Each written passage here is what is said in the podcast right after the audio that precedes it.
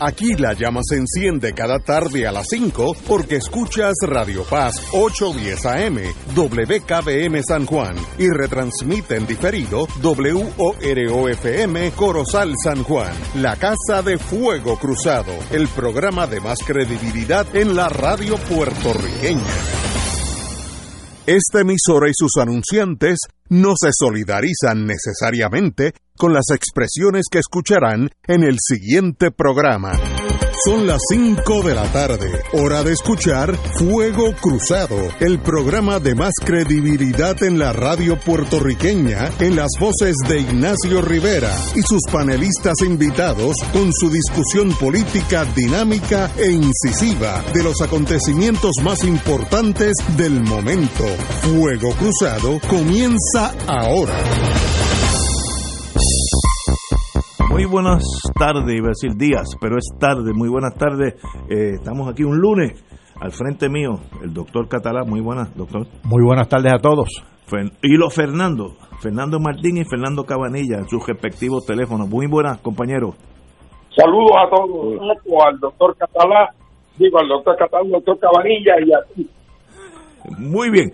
Bueno, doctor Cabanilla, hoy hay mucho que cortar con usted. Ya empezó la vacuna Pfizer Moderna a correr por el mundo. Ya llegó a Puerto Rico. Ahorita hablaremos una vez que usted salga del aire, porque son cosas que no, no, atañen a la medicina, es más bien a los chismes, y los científicos no, está, no, están para estar en chismes.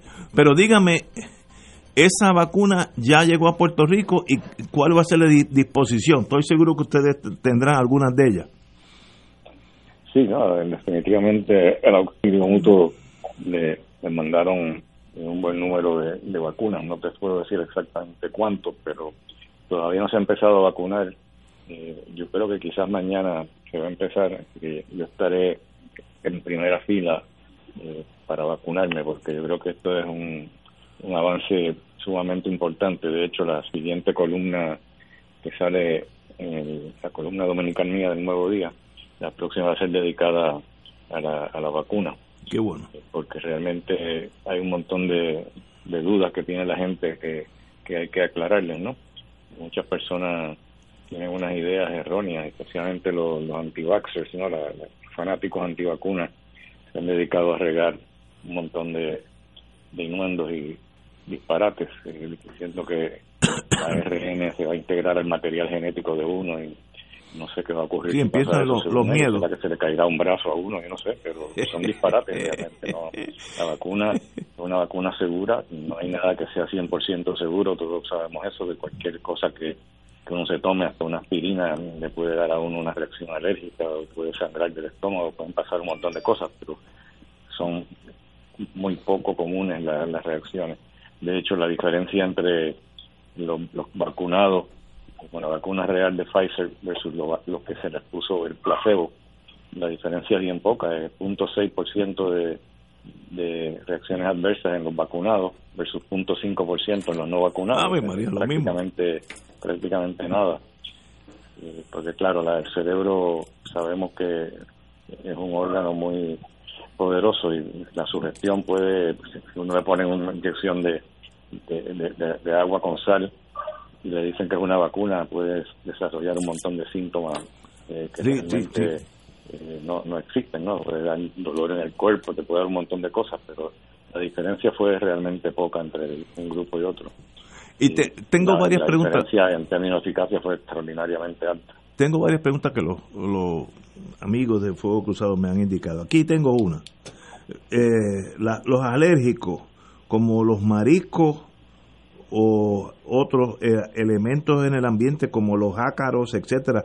Esa gente que son, eh, según he leído, son los altamente alérgicos, no es el, que tenga su alergia pequeña. Eh, dígame algo de eso. ¿Quiénes, ¿Quiénes son los que deben estar seguros de mantenerse lejitos de la vacuna? Pues mira, la alergia, a menos que sea una alergia a uno de los componentes de la vacuna, eh, no es una contraindicación. Tú puedes ser alérgico a los camarones, por ejemplo, o a la penicilina, eso no quiere decir que no te la puedas poner. Eh, sí se sabe que si eres altamente alérgico, pues estás propenso a desarrollar alergia a cualquier cosa.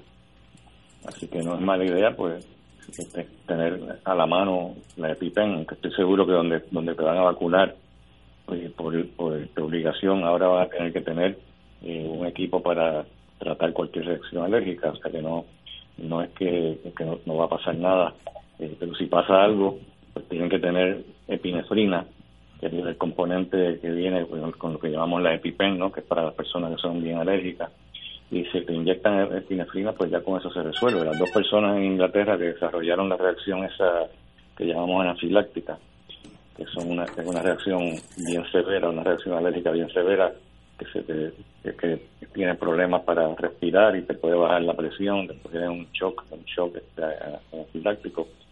Eso pues se remedia con una con una inyección de epinefrina. Las dos personas esas que, que tuvieron esa reacción en Inglaterra, las dos reaccionaron bien cuando se inyectó la epinefrina, ninguna de las dos murió.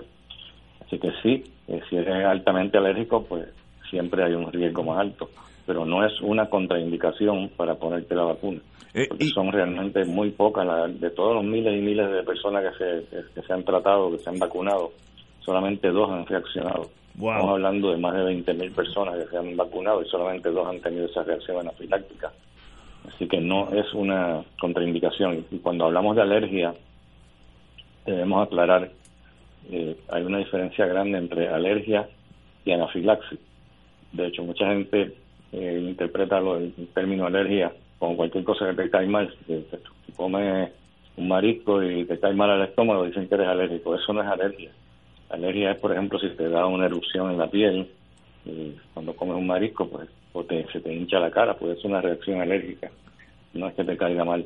Entonces, entre las reacciones alérgicas, pues hay dos categorías, la reacción alérgica eh, clásica y la reacción alérgica anafiláctica, que es la peligrosa, que es la que te puede matar.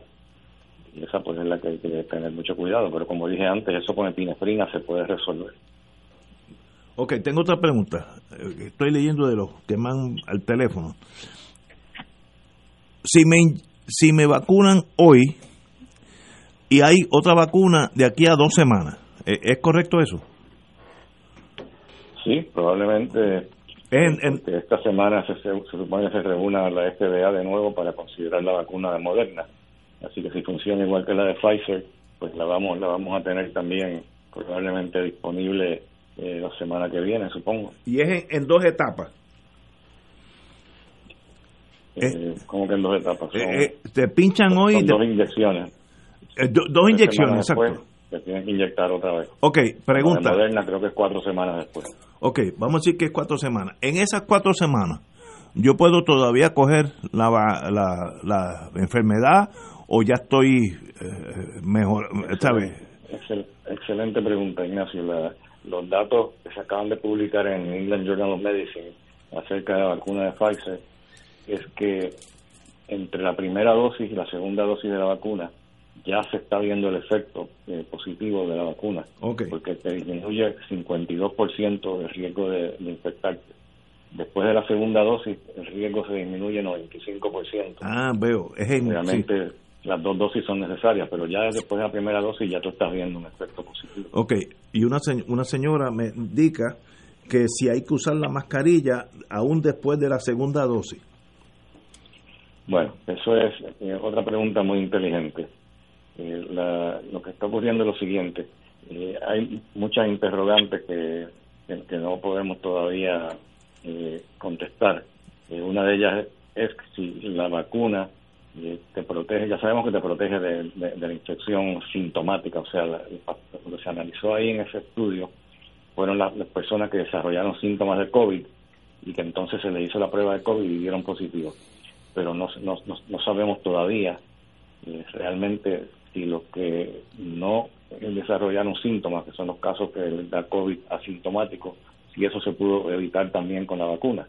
Y eso es bien importante porque, claro, si te da sin síntomas, pues tú dices, pues que no importa, pero no, no importa porque si tú estás por ahí asintomático y tienes la infección leve con COVID, pues puedes regarlo por ahí.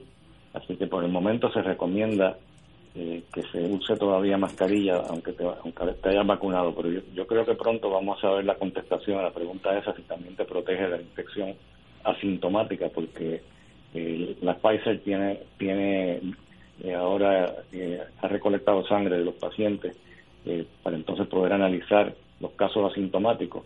Los casos asintomáticos, pues eh, hay que, para poder identificarlos, eh, habría que, en este caso, pues, hacer una prueba diferente porque la vacuna te va a dar, te va, te va a hacer producir anticuerpos, así que la, prueba rápida de sangre te va a dar positiva. Entonces, ¿cómo tú vas a saber si tuviste una infección asintomática o no? Pues ellos han usado una parte del virus que no está incluido en la vacuna. Y si tú tienes anticuerpos en contra de esa parte del virus que no es parte de la vacuna, pues quiere decir que tú estuviste infectado y que no te diste cuenta, o sea, tuviste una infección asintomática. Y esos datos, pues yo espero que, que los analicen pronto y que nos dejen saber, porque una de las cosas que a mí me encantaría acerca de, de vacunarme es el poder dejar de usar la mascarilla y el poder ir a comer a los restaurantes nuevamente, que las cosas que se, me ha hecho más, más difícil la, cuestión social, ¿no? Siempre estaba ahí a acompañar con amigos y eso a, cenar y eso pues ya no es posible hacerlo. Yo, yo tuve un trama este sábado que llegué a un restaurante en el Río San Juan y ya, ya, ya yo lo sabía, pero cuando choqué con la realidad me, me tuve que tomar este jugo porque no daban vino y un, un buen almuerzo sin vino es casi no almorzar, por eso me quedo en casa. Eh, no, sé si esto ayuda o no, pero, pero sí eh, afecta al ser humano y a los negocios, etcétera. Eh, Hablando del vino y del alcohol, yo, no sé si ya lo discutimos. el último, de Rusia salió de Rusia salió que, que no tomaran vodka o casi un mes antes o después algo así bueno que no tomaran alcohol pero yo creo que no sé si hablamos de eso la última vez no, no. discutimos, pero pero digamos eso, por eso eso fue una, una recomendación que dio la ministra de Salud de, de Rusia, que no que no se tomara alcohol por varias semanas antes y varias semanas después de la vacuna. Eh, pero realmente eso es, primero que eso no tiene ninguna base científica. Eh, sí sabemos que si tú tomas demasiado alcohol te puede afectar al sistema inmune, así que a lo mejor no hace suficiente anticuerpo en contra de, del virus. Pero realmente yo creo que estamos hablando de personas que, toman mucho alcohol, ¿no? Los rusos, ustedes saben que hay un, refrán que dice ese, ese, bebe más que un cosaco. Sabemos que los cosacos, los, rusos en general, pues le, dan duro la vodka y hay, hay un problema de alcoholismo bien grande en Rusia. Así que yo creo que estamos juzgando eh, la situación nuestra utilizando eh, realmente datos que son más apropiados para, para Rusia, pero tomarte dos o tres copitas de vino no te va a afectar al sistema inmune, al contrario, a lo mejor te ayuda. Eh, pregunta, ¿ustedes empiezan mañana? Usted indicó, ¿no? Estamos esperando que sí, porque ya, llegaron el, cargamento a, Puerto Rico y sabemos que el auxilio estaba entre los primeros hospitales también que lo iban a recibir, así que yo asumo que ya lo deben tener. De hecho, yo estaba llamando hace un rato a ver si, si ya lo habíamos recibido pero no he podido comunicar todavía. Así que yo, imagino que sí, que ya mañana tendremos eh, el cargamento listo para empezar a vacunar, así eh, que espero que mañana poder vacunarme. Desde, desde el punto de vista operacional, ahora estoy pensando operaciones, llega la vacuna, está en su oficina allí, eh, obviamente los el personal médico del hospital debe tener prioridad absoluta sobre todo el mundo, así que eso no hay ni que hablar de esa. Pero después de esos médicos, eh, hay, un, hay un protocolo, hay una lista de prioridades, la policía, eh, no sé, los maestros, ¿cómo, usted determina los, los de sobre 65, 70? ¿Quién va primero y quién va después? ¿Hay una lista? Bueno, eso es el Departamento de Salud el que tiene que, decidir, pero entiendo que los policías y los bomberos eh, vienen, vienen después del personal médico y paramédico, y también entonces después vendrán las personas que son mayores de 60, que tienen eh, comorbilidades, que son diabéticos, por ejemplo, que tienen enfermedad pulmonar o que tienen hipertensión, pues esos vienen después, así que eh, así, ah, que también los, los residentes en, en los, llamados hogares, ¿no? Los, homes, los nursing homes, esos también tienen prioridad antes que nadie, o sea, a la misma vez que a los, a los médicos y el personal paramédico creo que le están dando la misma prioridad porque ahí hay muchos brotes en esos sitios, hay, sí, sí, muchos brotes y ahí pues se propaga entonces también a otras personas. y además la mortalidad bien alta en esas personas, porque son usualmente son personas bien mayores, así que son bien eh, propensos a, complicarse. Hay dos preguntas. Primero, eh, me está llegando ahora mismo que John Hopkins está reportando que se cruzó la barrera de los 300.000 mil muertos por el COVID allá en Estados Unidos. Así que obviamente ya se cruzó con un poquito más, es más de lo que costó la Segunda Guerra Mundial, que fueron 365 mil por ahí, más o menos. Así que esto ha sido literalmente una pandemia muy seria. 300 mil muertos ya confirmados. Y, Exacto, por eso que, encuentro que el, descubrimiento de estas vacunas es uno de los adelantos más grandes que ha ocurrido en la ciencia y ha sido un tiempo récord, porque fíjate, ese virus hace escasamente un año que se descubrió ya tenemos una vacuna efectiva contra ese virus. que trabajaron. Tengo la última pregunta. Si, si ya usted tuvo COVID, ¿todavía es recomendable vacunarme? Definitivamente sí. Sí, wow. Porque hay, muchas personas que hacen anticuerpos suficientes para, para tener protección, pero hay otros o que no hacen anticuerpos después de infectarse, no producen anticuerpos o producen una cantidad muy baja, que aunque, aunque te dé positivo la prueba de rápida, indicando que sí tiene anticuerpos, pero esa prueba lo que te dice es que tiene anticuerpos, no te dice cuántos anticuerpos tiene. Y si la cantidad de anticuerpos es muy baja, pues te puedes reinfectar. Oye, sí, definitivamente lo que le han dado el COVID se deben vacunar también. Ahí, ahí yo me hubiera equivocado. Gracias a Dios que no, es un examen de Jeval de médico. En esa la hubiera sacado mal. Yo hubiera pensado que una vez que te da como sarampión, que eso nunca vuelve para atrás, ese tipo de cosas. Esto es diferente. Eh, don Fernando Martín, tiene la palabra. Sí. Buenas tardes, Fernando. Hola, ¿cómo está Tocayo? Muy bien. Tengo una pregunta que es una pregunta general y como en esto hay poca experiencia, pues no, no sé si hay una contestación. Número uno, ¿cuántas personas en Puerto Rico tienen que vacunarse para que pueda entrar en efecto el fenómeno de la de la manada? Y en segundo lugar, ¿cuándo es razonable pensar que se pueda llegar a ese número? ¿En el dentro de cuántos meses? Ok. Bueno, la primera pregunta, pues la, a partir del 50% de las personas que están inmunizadas ya empieza a, disminuir la epidemia. Cuando llegamos a 70-75% ya prácticamente desaparece la epidemia. No quiere decir que no puedan haber casos, pero hay casos esporádicos. Pues ya la epidemia que tenemos ahora, que estamos viendo tantos casos nuevos, ya eso desaparece una vez llega al 70%. ¿Cuánto tiempo va a tomar llegar ahí?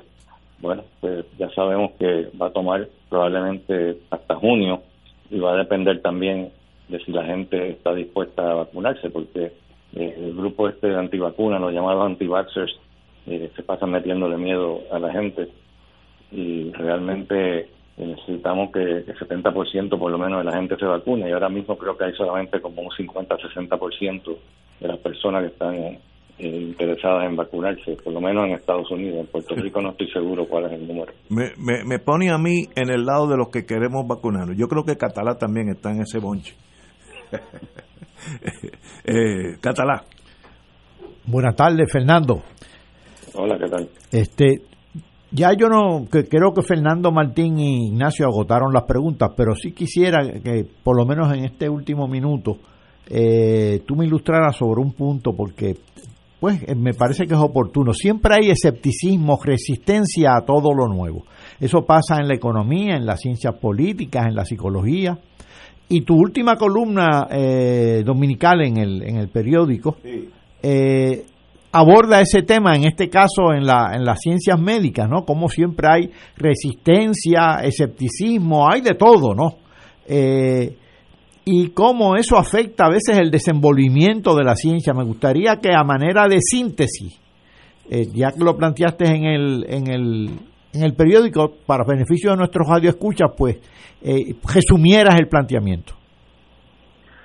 Bueno, mira, este, tú sabes que la cortisona eh, es una, una medicina que eh, lo que hace es que, ataca la inflamación, o sea, reduce la inflamación y lo hace de la, de, la siguiente forma, lo que hace es que suprime o reprime el sistema inmune y al, bajar el sistema inmune, pues entonces no es capaz de producir eh, suficiente inflamación que es lo que realmente está matando la mayor parte de, las veces a los pacientes con COVID-19. O sea, que la gente piensa que lo que ataca a uno, que es el virus, es lo que mata a uno, pero sabemos que no es así, que lo que mata a uno realmente no es directamente el virus, sino es la reacción nuestra en contra del virus, o sea que somos nosotros mismos los que nos estamos eh, matando, no, no, es el virus que nos está matando de, forma directa.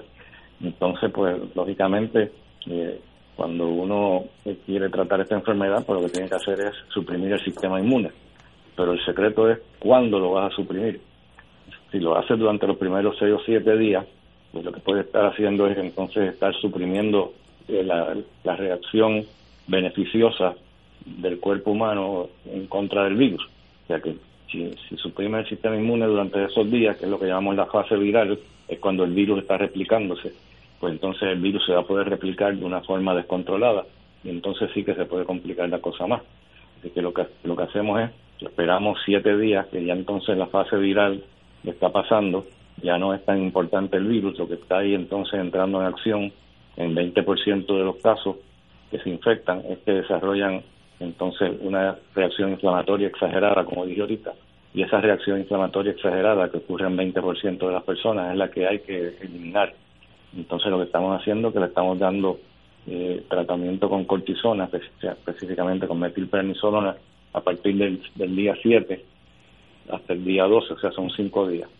Pero eso, pues, como es una, un tratamiento inmunosupresor, pues mucha gente no le cuadraba de cómo vamos a dar un tratamiento inmunosupresor en una infección y las, las sociedades este, médicas, pues muchas de ellas decían que estaba contraindicado el uso de cortisona en pacientes con COVID.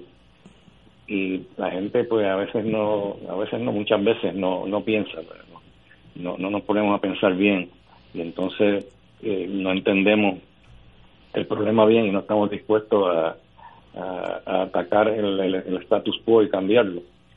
Hay mucha gente que le tiene miedo a cambiar el status quo, entonces lo que siguen es, eh, son como entes no pensantes, no, no, no, no quieren eh, innovar, no, no, no, les da miedo innovar y no solamente les da miedo innovar, sino que les da miedo eh, usar cualquier tratamiento innovador aunque no lo hayan inventado ellos mismos. Entonces ahí es donde viene la resistencia, que fue lo que tuvimos que vencer porque nos acusaban de antiépicos por estar utilizando cortisona, porque la, Sociedad de Infecciones Norteamericana eh, tenía un tenía en, las guías terapéuticas eh, muy claro que decía que no está indicado el uso de esteroides eh, en estos casos, pero pues nosotros decidimos que había que, que, atacar esa, esa idea y tratar de cambiarla y eso fue lo que hicimos y los resultados pues han sido extraordinarios, ¿no? Tenemos unos resultados que para mí yo ni esperaba, o sea que fue muy por encima de lo que de lo que esperábamos. Solamente hemos tenido tres casos que se nos han ido en fallos respiratorios, como se esperaba más de 40. Wow. Una diferencia inmensa. Eso pues, básicamente fue lo que, de que trata la, la columna la columna este del domingo, porque nos atacaron, eh, bueno, pero tú no, no, tienes idea de los dolores de cabeza eh, que causó eso, pero, pero al fin y al cabo pues pudimos probar el punto. Excelente. Doctor. Oye, otro, otro punto, el, el hecho de que haya llegado la vacuna o que llegue mañana y empecemos a vacunarnos y qué sé yo, eh, eso no significa que este protocolo pierda pertinencia porque va a haber va, va, a continuar contagios de alguna manera u otra y el, y el virus no, no desaparece de la faz de la tierra, ¿no? Exacto, como dije ahorita, probablemente va a ser hasta, probablemente como hasta junio, hasta que veamos que la, la pandemia está desapareciendo y aun cuando desaparezca, pues van a haber casos esporádicos. Así que no pierde no pierde vigencia, pero yo quisiera que perdiera vigencia. O sea, yo estoy muy orgulloso de lo que hemos hecho, pero, pero yo no quisiera tener que seguir usando el protocolo. Claro, claro. ya dejar de usarlo. Wow. Eh, también digo, esto es más bien el sentido policiaco eh, he leído por dos fuentes, eh, mayormente de Estados Unidos, que esta vacuna es gratis. Eh, se le va a cobrar una minucia al plan de seguro, que, pero que es gratis. cuidado con que alguien venga a su casa, alguien viejito, le, le, hayan conseguido la super vacuna, aunque sea de verdad que le cobren 250 dólares. Que ese ese tipo de persona, como, como yo siempre digo, en la en las tragedias humanas sale lo mejor y lo peor del ser humano. Así que cuidado con los que van a tener, eh, tuvimos acceso a las vacunas del auxilio mutuo, nos, nos dieron 50, se las voy a dar a usted por 300 pesos. A que eso pasa, estoy seguro que eso va a pasar, pero... Sí, estoy seguro. yo, yo seguro también que va a pasar eso. Mira que nos sobraron unas vacunas allí en el auxilio para que no se pierdan. Exacto. Las quiere comprar. Bueno, en caso que eso, aunque dudo que eso pase, pero en caso que pase, usted me llama a mí y usted, tú a ver, ¿cómo, cómo, cómo diríamos en, en, Brooklyn? We can reach an agreement. Mire, Ignacio, debe decirle al público que estén especialmente pendientes las vacunas están en una neverita de de Styrofoam. Así, con, con, un six pack de cerveza. con un chip, con un saquito, con un saquito de hielo. Oye, eh, esto es otra pregunta. ¿Por qué la necesidad de que eso esté a menos 70 centígrados? Una cosa, ni en el Polo Norte hay esa temperatura. ¿Por qué eso? Pues esa pregunta no te la puedo contestar. No sé porque realmente la, la, otra vacuna moderna, que está basada también en ARN, es mucho menos. Eh, no hay que ponerla a esa temperatura. ¿Qué tiene de particular la vacuna de Pfizer que necesita esa temperatura para que no se dañe? Pues lo desconozco. Estoy seguro que si ellos pudieran remediar eso lo harían, porque la verdad es que desde el punto de vista logístico complica, sí, complica cómo, con ese problema. cómo uno llega cómo esa vacuna llega a un hospital eh, en la montaña de Puerto Rico pues se torna un operativo bien complejo con la con la temperatura de todas formas ya ya la vacuna de Moderna probablemente la tendremos en, una semana ay qué bueno qué bueno semana se supone que estén en el, lo discutan en el FDA Así que ese problema de, de los pueblos de la isla que están remotos y eso probablemente se va a resolver pronto. Excelente. Pues doctor, le hemos tomado más tiempo de lo usual. Un privilegio estar con usted como siempre y nos hablamos el viernes. ¿Cómo no? Gracias. Señores, tenemos que ir a una pausa y regresamos con la parte del chisme de esta cosa. Vamos, vamos a una pausa. Fuego Cruzado está contigo en todo Puerto Rico. Beneficiario de Medicare confirmado por Hacienda. El beneficio de dinero en efectivo en la Triple S Advantage Mastercard no es ingreso y no tributa. Que no te engañen. Usted puede llamarnos para duda o rechazar este beneficio. Rechazar este beneficio no afectará su elegibilidad al plan o cualquier otro beneficio en su cubierta. El COVID-19 se transmite fácilmente entre personas, por lo que el rastreo de contactos ayuda a detener su propagación. El municipio de Carolina implementó el sistema municipal de investigación de casos y rastreo de contactos. Al conocer los contagiados, podemos alertar de forma confidencial y sin divulgar la identidad del paciente. Llama a la línea confidencial de ayuda al ciudadano positivo de Carolina al 787-701-0995. Porque te queremos saludable. Edúcate, protégete y evita el contagio. Autorizado por la Oficina del Contralor Electoral. Radio Paz te ofrece el mejor motivo para levantarte temprano y disfrutar el comienzo de un nuevo día de lunes a viernes con Enrique Liboy y Radio Paz en la mañana. La dosis perfecta de noticias, deportes y éxitos musicales de todos los tiempos, humor y curiosidades, calendario de actividades y tus peticiones musicales por el 787-300-4982. Conéctate con el 810 AM de lunes a viernes con Enrique Liboy y Radio Paz en la mañana. En Oro 92.5 FM, Radio Paz 810 y el Canal 13 estamos trabajando a tono con la emergencia que en estos momentos está viviendo Puerto Rico. Estamos ofreciendo nuestros servicios al máximo con el personal disponible según nos permitan las circunstancias. Si tiene un mensaje para ofrecer a sus asociados, clientes o personal, solo tiene que llamar al 787 349 7949 787-552-0825 y nuestros empleados le comunicarán al personal de ventas para atender su necesidad. A nuestros clientes estén en comunicación con su ejecutivo o ejecutiva de ventas que continúan ofreciendo sus servicios como de costumbre. Recuerden los teléfonos 787-349-7949 y 787-552-0825. Y ahora continúa Fuego Cruzado. Amigos y amigas, para no, para que yo no meter mis emociones, que trato de no hacerlo, eh, la noticia es la primera vacunación contra el COVID-19 es pospuesta por instrucciones de la fortaleza. Si alguna institución es más, me hace difícil hasta hablar. Si alguna institución no está capacitada para entrar en el mundo de la ciencia médica, es la fortaleza. Porque en, las otras cosas, mucho más mundanas, mira cómo estamos. Así que ahí nada más. Pero un amigo me dijo, que está en la prensa, que eso es que los políticos quieren el photo opportunity para ir a, a Ashford, le dieron órdenes a Ashford y eh, por órdenes del gobierno las vacunas se comenzarán a administrar desde mañana. Si los políticos desean, no sé si lo van a hacer o no, después que esto empieza a romper, pues se hace más difícil. Pero si tienen la fuerza de cara de ir allí para estar al lado de la primera señora o, médico eh, que, va a ser vacunada y tomarte la foto, es el acto más pequeño que yo he visto en Puerto Rico en toda, tal, tal vez toda mi vida la política a nivel, eh, pero de, pequeñez absoluta.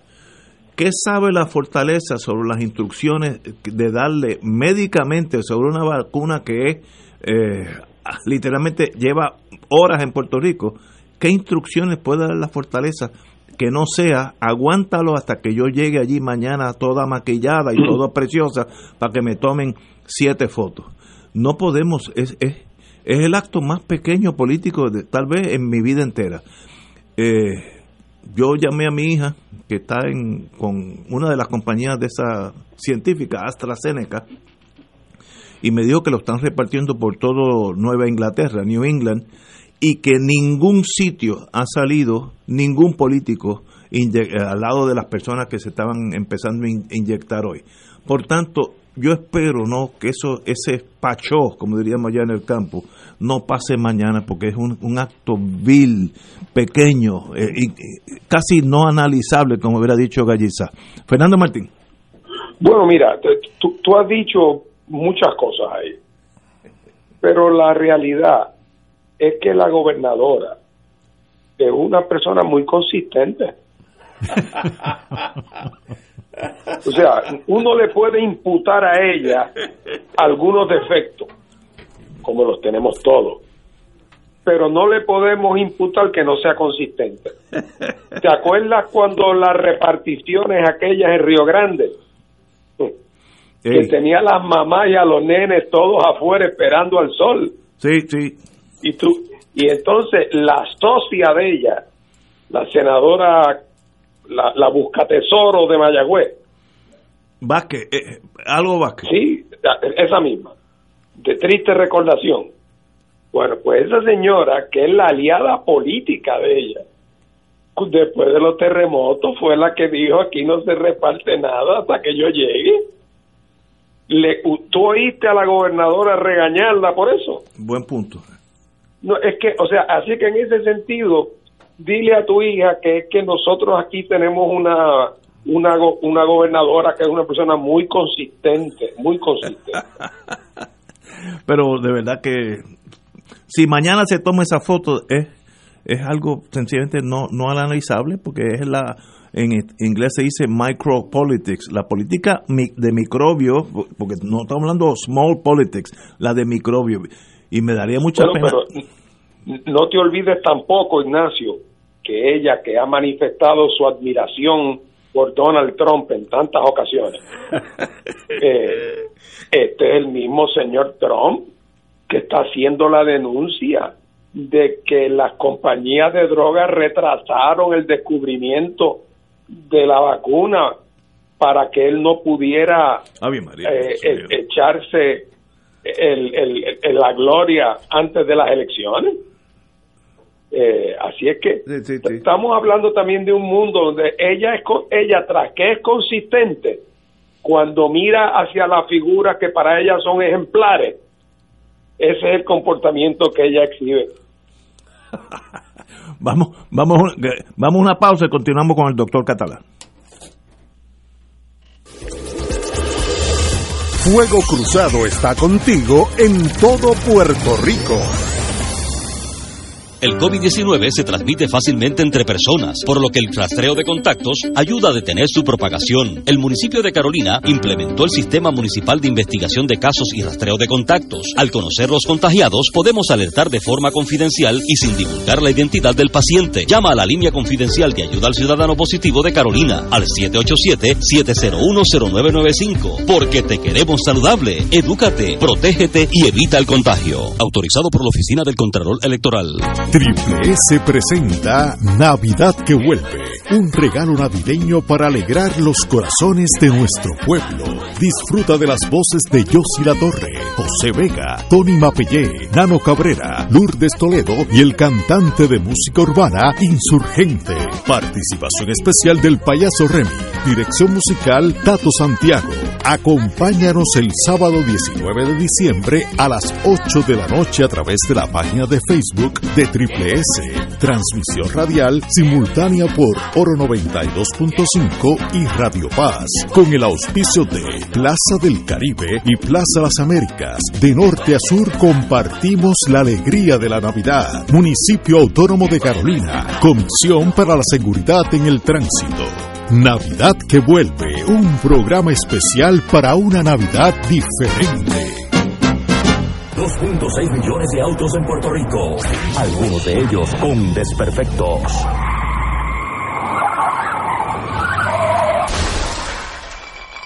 Autocontrol. Tu carro. Tu carro. Tu mundo. Lunes a viernes a las 11 de la mañana por Radio Paz 810 AM.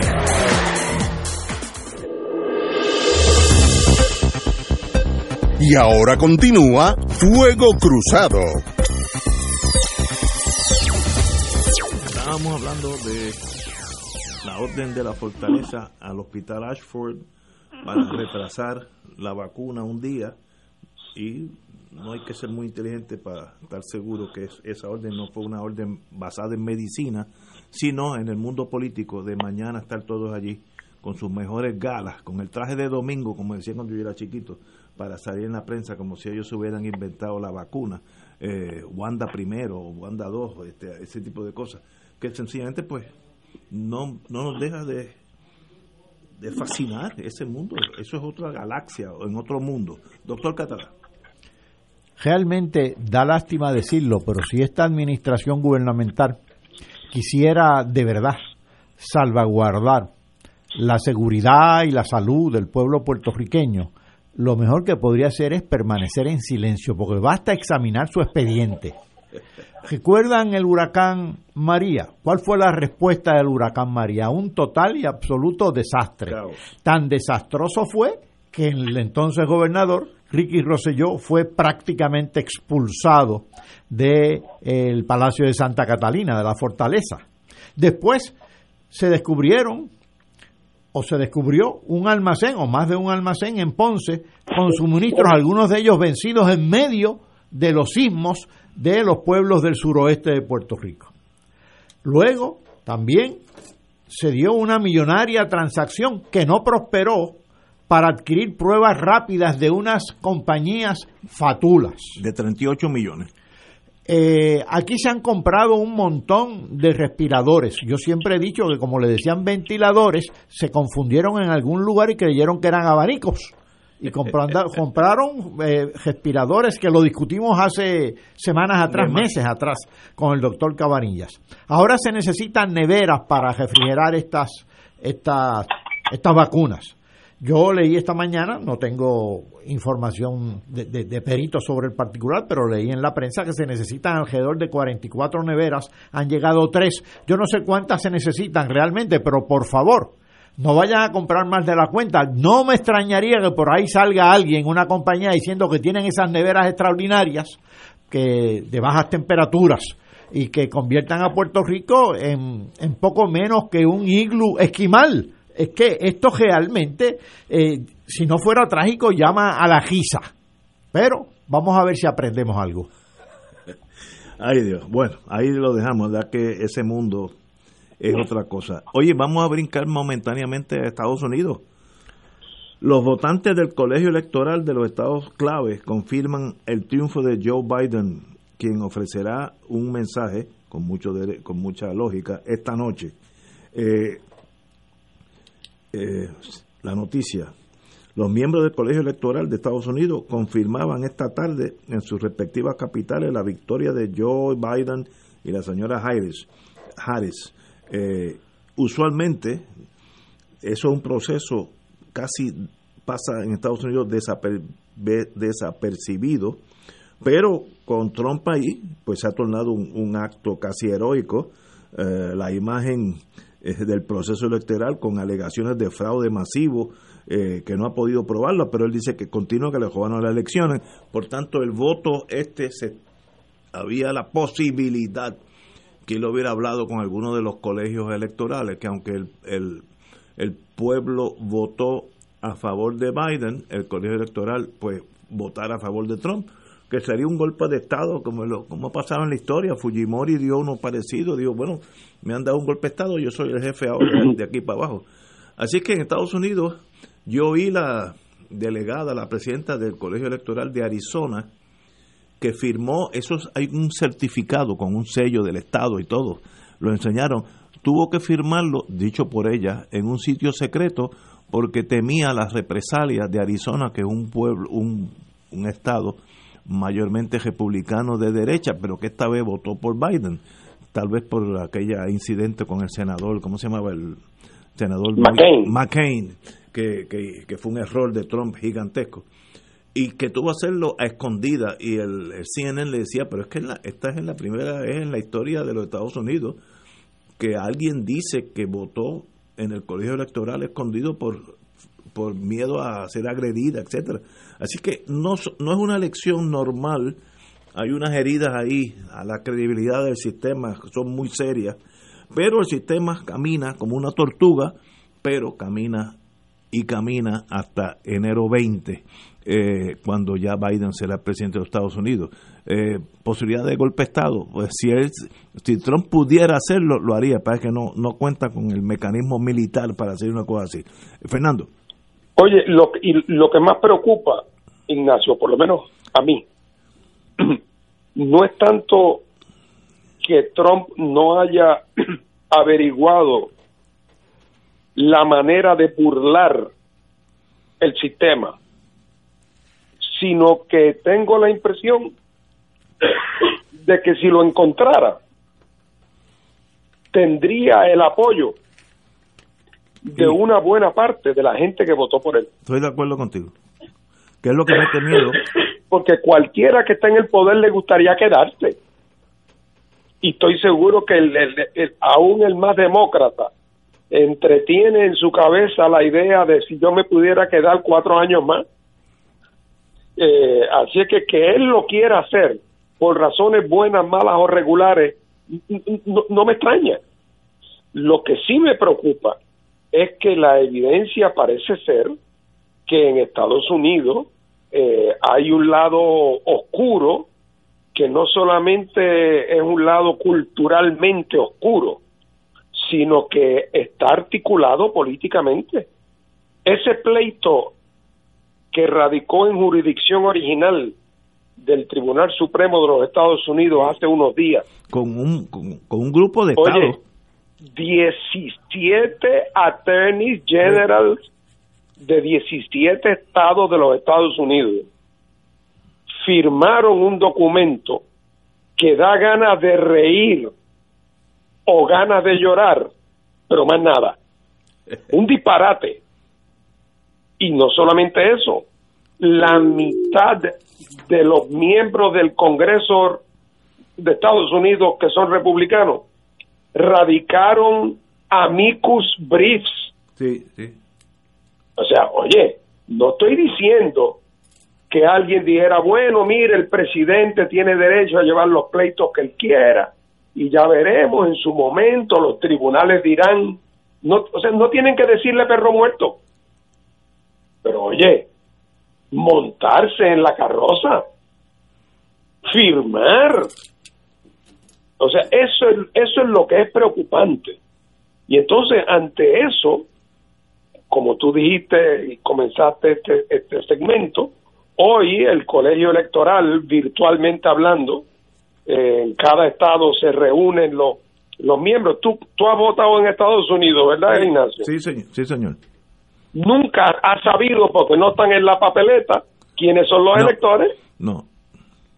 o sea, tú no sabes si son buenos, malos o regulares. No, no, uno no, no tiene idea. O sea, eh, eh, una de las cosas que va a salir de todo este trauma es que por primera vez los americanos se van a plantear en serio la necesidad de modernizar su sistema electoral para moverse como lo hace para todas las otras posiciones a base de la mayoría del voto popular.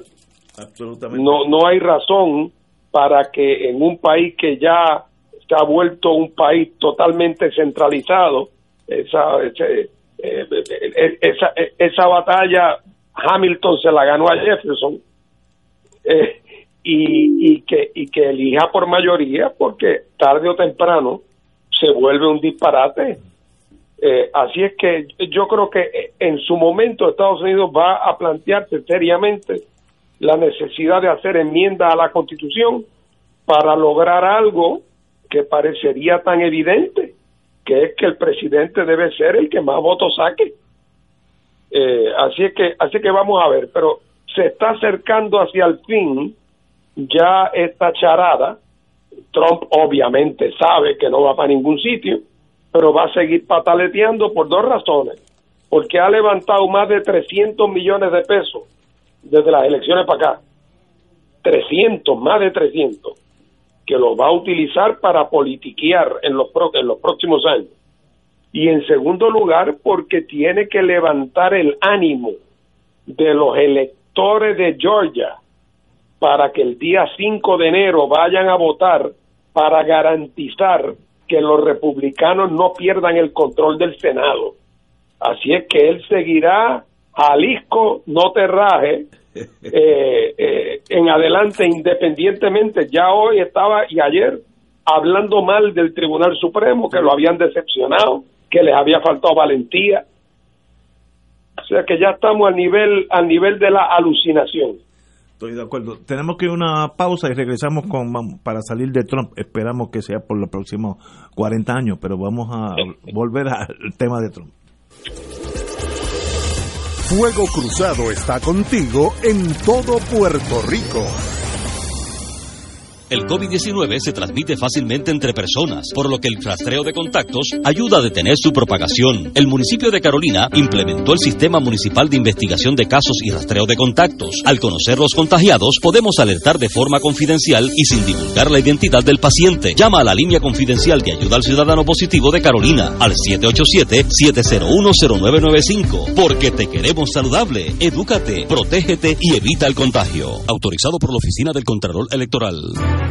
AESA, la pequeña gigante, te invita a sintonizar su espacio radial AESA Informa todos los jueves a las 4 y 30 pm. Se estará ofreciendo información relevante a los pensionados y jubilados de Puerto Rico. Te esperamos a ESA Imparable, auspiciado por MMM Alianza.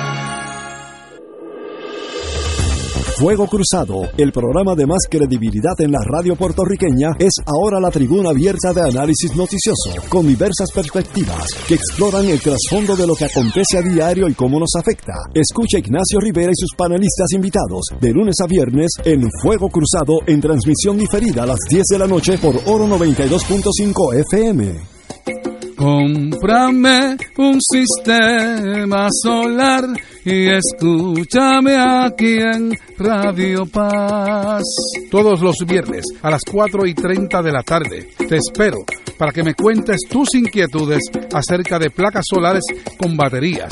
Comunícate conmigo, soy Luis Enrique, al 787-536-7938 de Solar Store. Cómprame un sistema solar. Y ahora continúa Fuego Cruzado. Regresamos. Tengo algo que tal vez eh, este es el momento, que como estamos hablando de Trump, y es lo frágil que es un sistema democrático donde el voto del ser humano vale por encima de todo. Y como en Estados Unidos, que era el último país que yo hubiera pensado, se ha tambaleado ese sistema eh, y no ha habido un golpe de Estado porque no encontró la maquinaria militar política, sino los militares allí son de carrera, militares militares, sino Estados Unidos sería una dictadura con el visto bueno de la mitad del pueblo. Y eso es sencillamente desconcertante, mind-boggling, es difícil de comprender.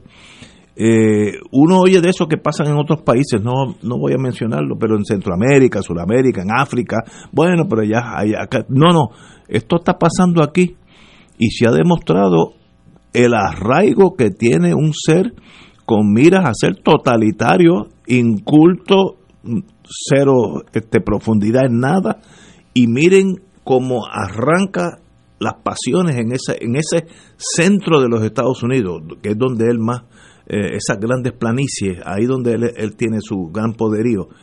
Y eso está pasando, no, como dije, en un tercer, de eso, lo que le llaman los americanos Banana Republic, pero es que el Banana Republic se puede aplicar con un poquito más también Estados Unidos. Fernando.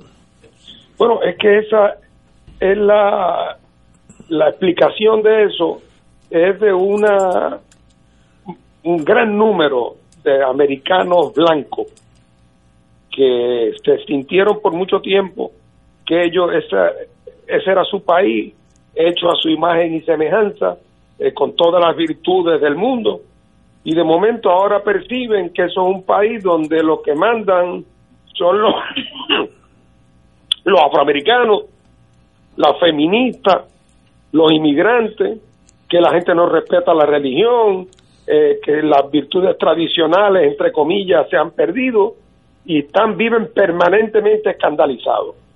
Oye, y cada vez que salieron de las urnas ahora en estas elecciones y leyeron en los periódicos que el triunfo de Biden se debió a la movilización del voto afroamericano, eso lo que hace que les confirma que les han robado su país. Eso es lo que ellos piensan. Sí, sí, sí. Y Trump lo alimenta. Claro, Estados Unidos ha tenido una, una gran dificultad eh, logrando incorporar eh, a los afroamericanos y en cierta dimensión importante a los latinos también. O sea, Estados Unidos ha sido exitoso en muchas cosas, pero en, en términos, mientras los inmigrantes eran blancos, no había problema. Tarde o temprano se americanizaban y entonces pues se hacían formar parte del conjunto. Pero tan pronto llegó gente que tiene un agarre cultural distinta o que, como en el caso de los afroamericanos vienen con una con una con, una querella con una lista de agravios históricos y están exigiendo que se les reparen esos agravios así es que Estados Unidos está, va a entrar ahora en un proceso difícil y yo me pregunto o, ojalá y me equivoque si Biden es, es la persona más capaz para bregar estas aguas difíciles Buen por punto. cierto, desde el día de las elecciones no, ha- no se ha enfrentado a la prensa a contestar preguntas. Él está pasando con ficha todo el tiempo, dando declaraciones así, pero sin preguntas y respuestas. Yo no sé si esta noche, después de su discurso que va a dar, se habrá que la prensa le pregunte. Yo no quiero ajorarlo tampoco, yo sé que él no ha llegado, pero tanto que se decía que el liderato tiene que plantar bandera, que tiene que orientar, pues, decir para dónde hay que ir. Y, y Biden, desde que ganó, no ha dicho ni esta boca es mía. Estoy, estoy de acuerdo contigo. Para que veamos la violencia, eh, ayer domingo en Washington, D.C. y en several state capital, algunas capitales de otros estados, hubo protestas. apuñalado hubo. Cuatro apuñaleados y uno disparado, uno herido de bala. Para que veamos, Estados Unidos, ese es el, no es el Banana Republic de antaño, este es América de Beautiful. ¿Cómo, qué tan frágil es este sistema democrático que cualquier cosa, un loco, que es un meteorito, que una vez que desaparezca se lo tragará a la Tierra, puede tal vez desarticular el rumbo democrático de un país, que eso es difícil de concebir. Fernando, de nuevo. Compañero, Cátala. Bueno, como decía Fernando ahorita, eh, en cierta medida no hay mal que por bien no venga. Él decía que eh, quizás esto obliga a Estados Unidos a revisar ese sistema electoral, porque ciertamente hay que profundizar la democracia. Aquí hemos hablado del, del referéndum revocatorio, que también sería otro, otro paso en la profundización de la democracia. Ahora bien, esto también tiene otro, otro efecto positivo, que nos damos cuenta de la realidad con que estamos bregando en el caso de Estados Unidos, en el caso de los americanos, se están dando cuenta que tienen un país, uno, profundamente dividido, y dos, que la cultura política y la cultura en general de la juralía Estados Unidos de Estados Unidos y la de, la, la de las grandes ciudades es totalmente distinta, son como dos mundos distintos. Y en consecuencia el Partido Demócrata muy particularmente el Ejecutivo en este caso, Biden, tienen un gran reto. ¿Cómo van a atender a esa juralía para que no sea monopolio político de los republicanos de Trump? ¿Cómo van a reeducar a esa juralía cuya eh, sus niveles educativos también son y, sus niveles de prejuicios son extraordinarios? Eso es un reto extraordinario que tiene eh, un reto político que tienen los eminentemente los demócratas, que se habían descuidado, habían descuidado toda esa, esa juralía, pues ahora la van a tener que atender y la, va a tener, la, van a tener que atender de una forma inclusiva, no van a, no, van a poder soslayar temas. Ese es el gran reto. Eh, no sé cómo, yo creo que Biden tiene que... Eh, curar esas heridas que son tan profundas va a requerir un liderato bien, bien marcado. No sé si, si Biden es el hombre para eso. Ya a su edad uno tiende a ser eh, más, más cauteloso. Aquí necesitamos alguien con mucho brío, lo que fue Kennedy en mis años mozos, que, que uno le, tenía una admiración casi este, más allá de lo, de razonable. Pero ahí está esa nación, como dijo la RAI italiana, Estados Unidos ya no puede decir que en Centroamérica hay bananas republics, porque tal vez tú también lo eres. La RAI lo dijo hace como un mes. Eh, y, esos italianos pues son buenos analizando las cosas. Llevan unos dos mil, tres mil años haciendo lo mismo, así que en, ese periodo aprenden a hacer las cosas bien. Eh, bueno, pero vamos vamos a una pausa y continuamos con Fuego Cruzado. Fuego Cruzado está contigo en todo Puerto Rico.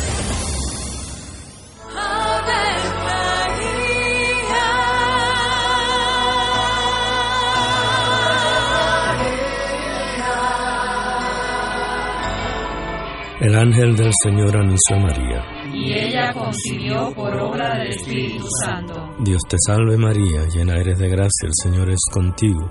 Bendita tú eres entre todas las mujeres, y bendito es el fruto de tu vientre Jesús. Santa María, Madre de Dios, ruega por nosotros pecadores, ahora y en la hora de nuestra muerte. Amén. He aquí la esclava del Señor. Hágase en mí según tu palabra. Dios te salve María, llena eres de gracia, el Señor es contigo. Bendita tú eres entre todas las mujeres y bendito es el fruto de tu vientre Jesús. Santa María, Madre de Dios, ruega por nosotros pecadores, ahora y en la hora de nuestra muerte. Amén. Y el Verbo se hizo carne. Y habitó entre nosotros. Dios te salve María, llena eres de gracia, el Señor es contigo.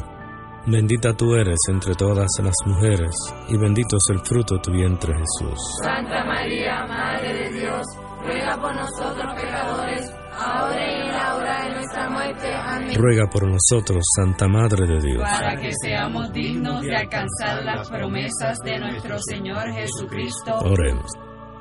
Derrama, Señor, tu gracia sobre nosotros, que por el anuncio del ángel hemos conocido la encarnación de tu Hijo, para que lleguemos por su pasión y su cruz a la gloria de la resurrección, por Jesucristo nuestro Señor. Amén. Gloria al Padre, al Hijo y al Espíritu Santo. Como era en un principio, ahora y siempre, por los siglos de los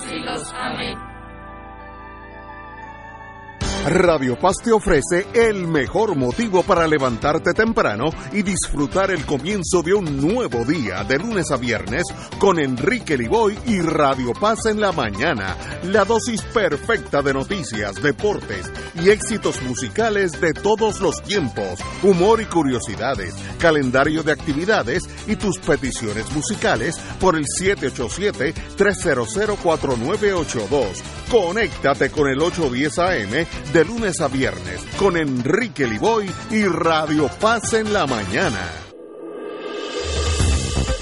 Aquí la llama se enciende cada tarde a las 5 porque escuchas Radio Paz 810 AM, WKBM San Juan y retransmite en diferido WOROFM Corozal San Juan, la Casa de Fuego Cruzado, el programa de más credibilidad en la radio puertorriqueña.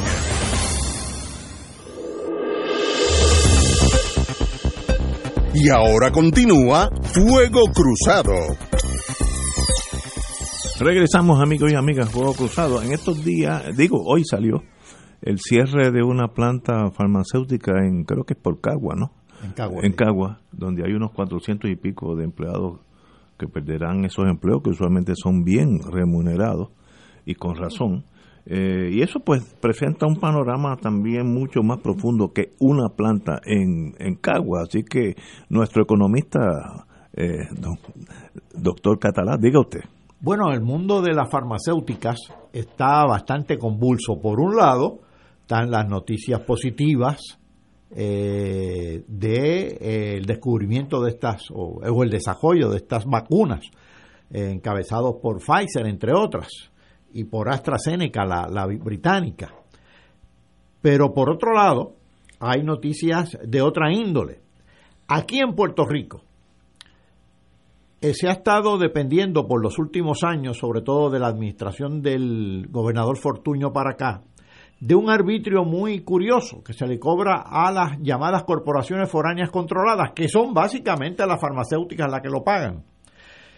Y es el famoso, le llaman el arbitrio de las foráneas o el arbitrio del 4%, que es un arbitrio a las compras que realizan eh, farmacéuticas del exterior que están vinculadas a eh, las plantas ubicadas en Puerto Rico.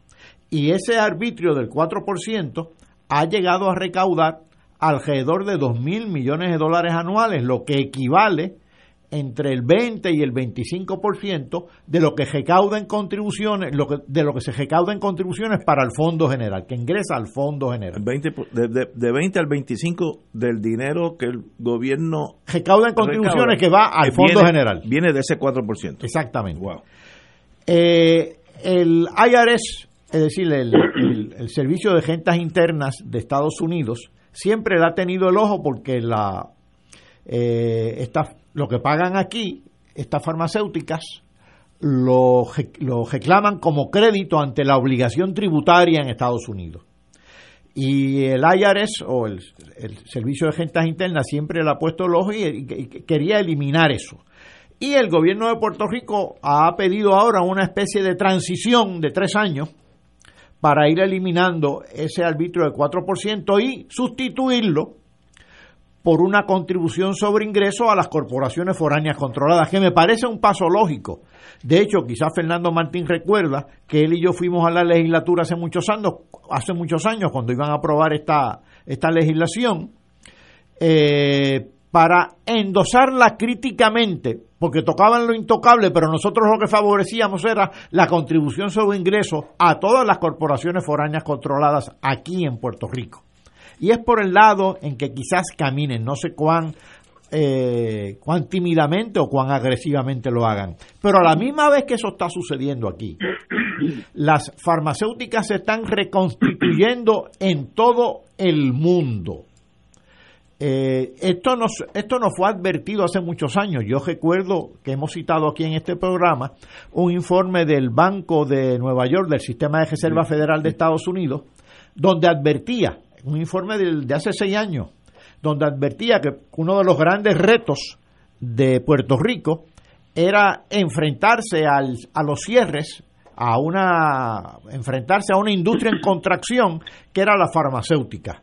que se había desarrollado en Puerto Rico desmedidamente, de manera desproporcionada, y esta era la palabra que usaba el Banco de Nueva York, debido a los incentivos fiscales. Pues bien, ahora están reconstituyéndose Beatriz, que es una especie, que es una especie de unión de una farmacéutica, Mylan y Upjohn, que es una división de Pfizer, es un berenjenal de consolidaciones. Van a cejar 15 plantas de manufactura a nivel mundial. Entre ellas está la que tú mencionaste de Cagua, que son 450 empleos, que van a comenzar el despido a partir del 2021. Pues estas 15 plantas en total van a despedir 9.000 personas de un total de 45.000, es decir, alrededor del 20% de los empleados. Por otro lado, AstraZeneca, que ha sonado mucho con este asunto de las vacunas, como también Pfizer, acordó comprar a otra farmacéutica, Alexion, por 39 mil millones de dólares. Es decir, se están consolidando. Y estas consolidaciones también conllevan a veces cierres. Por cierto, AstraZeneca tiene una planta eh, en Canóvanas. Sí, correcto. Operan, no somos privilegiados, este AstraZeneca opera en más de 100 países. Entre las fábricas o plantas que está cerrando eh, Beatriz, donde está Pfizer, aparte de la de Caguas, como dije, hay otras 15, pues cierran en Irlanda una, cierran en India otra, cierran en West Virginia. Es decir, están cerrando por distintos criterios. Aquí los que sueñan con que van a traer más empresas meramente vía la exención contributiva están mal. Esto es un mundo mucho más complejo. Eh, Irlanda tiene impuestos bajos, la India también. En Virginia los tiene altos. Bueno, pues entonces ¿de qué se está hablando? Es reestructuraciones que se deben a alteraciones en el mercado, se deben a, a consolidaciones, a veces quieren tener plantas cerca de determinados laboratorios. Aquí se le da mucha énfasis y en todas partes del mundo a la comunicación en línea, al trabajo remoto, pero todavía hay ciertos vínculos que le llaman conocimiento tácito, relaciones tácitas, que requieren que algunas plantas estén cerca de donde se realiza la investigación y desarrollo. Así que hay un montón de razones. Los tratados comerciales, un cuadro bien complejo y Puerto Rico no puede estar pensando meramente en las exenciones contributivas tradicionales, como lo ha estado haciendo desde el 1947 y estar siempre atemorizado de eh, revisar las leyes contributivas que aplican a estas farmacéuticas en Puerto Rico, las leyes locales, debido a decretos de exención contributiva, como si esos contratos de decretos de exención estuvieran escritos en piedra. Todo es revisable porque el mundo es muy volátil y lo están demostrando en este momento las farmacéuticas. Eh, yo, bueno, primero, Fernando Martín, usted tiene la palabra.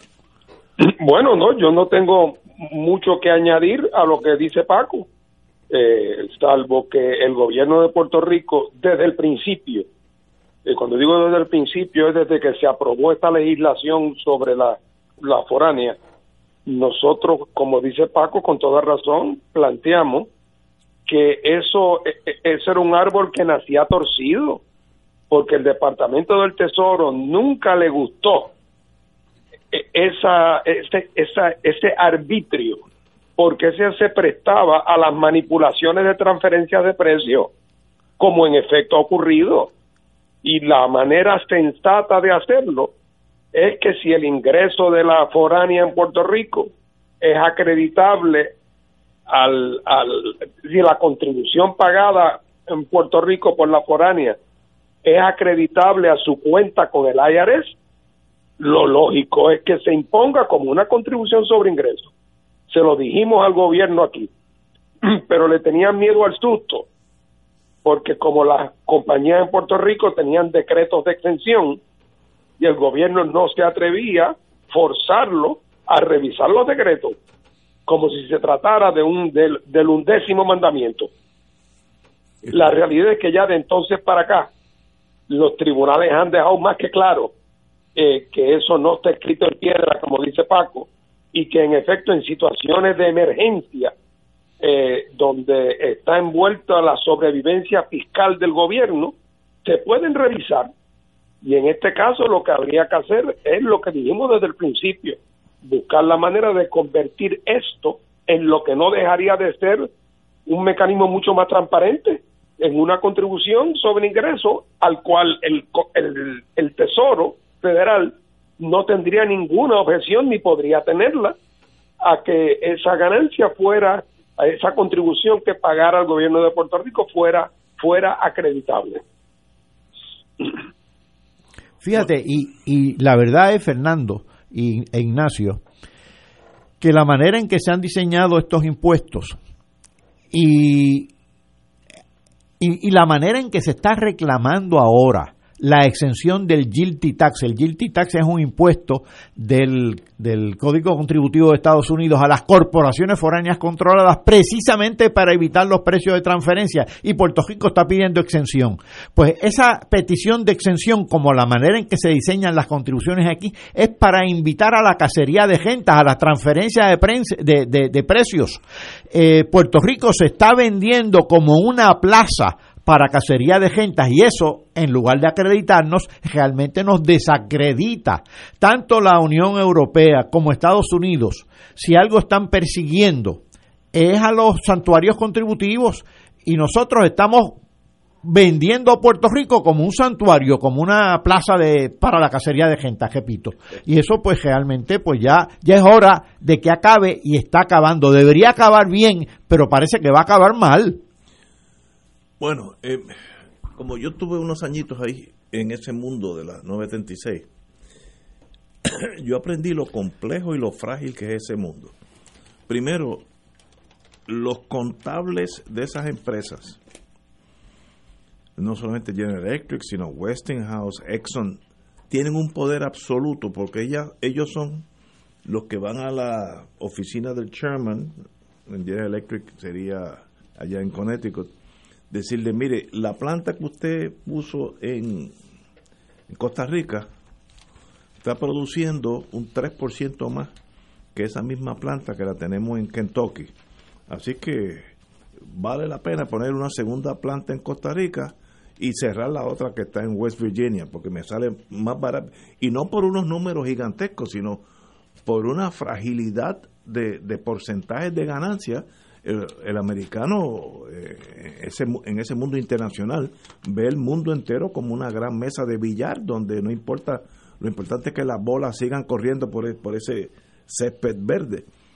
Y eso también hay otro factor que yo lo vine a aprender años después, de la ventaja que tienen algunos países extranjeros, a veces por su cantidad de habitantes, si tú vendes aspirinas en China, mire, se acabaron los envases de cristal para hacer tanta aspirina, ¿no? Así que eso también es un factor importante. Pero hay eh, contratos y acuerdos intranacionales o internacionales a los efectos que si yo hago un interruptor de electricidad, estoy hablando de un caso específico, un circuit breaker, de esos que usted tiene en su casa que se caen en la pared a veces si hay mucha carga. Eso mismo. General Electric un día aventuró hacerlos en China porque el mercado era gigantesco, ¿no?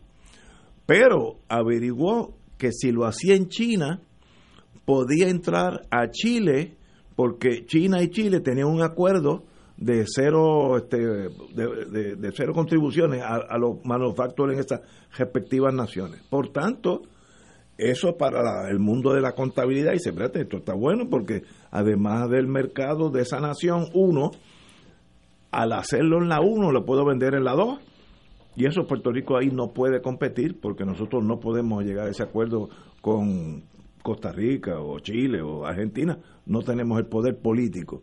Así que a eso le añade que antes la Guerra Fría era un incentivo para Estados Unidos tener un enclave que era casi un mostrador. Mira qué bonito es el sistema americano aquí en el Caribe, Puerto Rico una the window of the Caribbean, como decían, etcétera, etcétera. Y eh, había unas plantas que eran complejas. Eh, en el caso de la General Electric, la de Vieques, que mayormente eh, lo que producían eran interruptores, pero bien grandes, y la Marina era uno de los compradores grandes de esos interruptores, y la Marina decía, bueno, si la mantienen en Vieques, yo sigo comprando tus interruptores.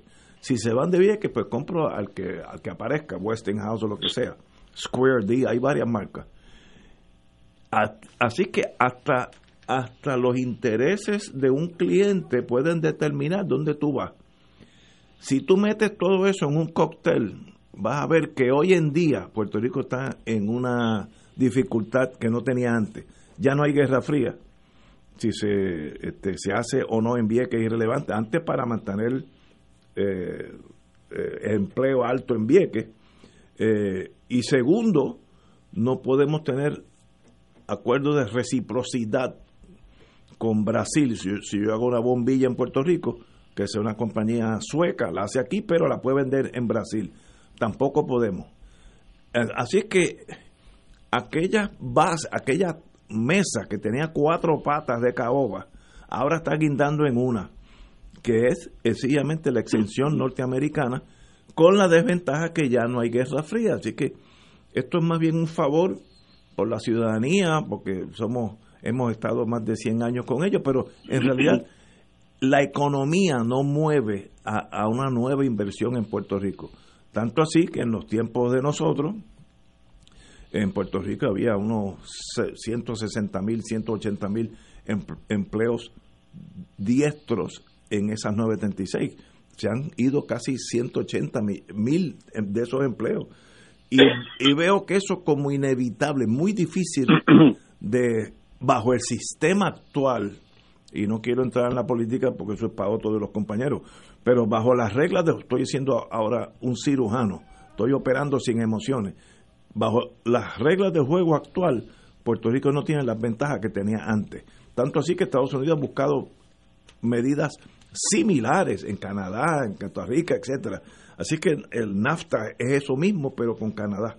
Eh, vamos a una prueba, eh, vamos a una prueba, ¿no? Ya, ya, ya yo estoy en la, en la planta de producción. Vamos a una pausa y regresamos con el licenciado Martín.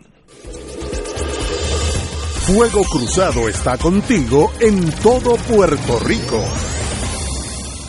El COVID-19 se transmite fácilmente entre personas, por lo que el rastreo de contactos ayuda a detener su propagación. El municipio de Carolina implementó el Sistema Municipal de Investigación de Casos y Rastreo de Contactos. Al conocer los contagiados, podemos alertar de forma confidencial y sin divulgar la identidad del paciente. Llama a la línea confidencial de ayuda al ciudadano positivo de Carolina al 787-701-0995. Porque te queremos saludable. Edúcate, protégete y evita el contagio. Autorizado por la Oficina del Contralor Electoral beneficiario de Medicare confirmado por Hacienda. El beneficio de dinero en efectivo en la Triple S Advantage Mastercard no es ingreso y no tributa. Que no te engañen. Usted puede llamarnos para duda o rechazar este beneficio. Rechazar este beneficio no afectará su elegibilidad al plan o cualquier otro beneficio en su cubierta. Como parte de la conducta ética que debe regular lo que piensa, hace y dice cada rotario antes de actuar, este debe plantearse lo siguiente. ¿Es la verdad? ¿Es equitativo para todos los interesados? Crea buena voluntad y mejores amistades, es beneficioso para todos los interesados. Esta es la prueba cuádruple. Mensaje del Club Rotario de Río Piedra. 2.6 millones de autos en Puerto Rico, algunos de ellos con desperfectos.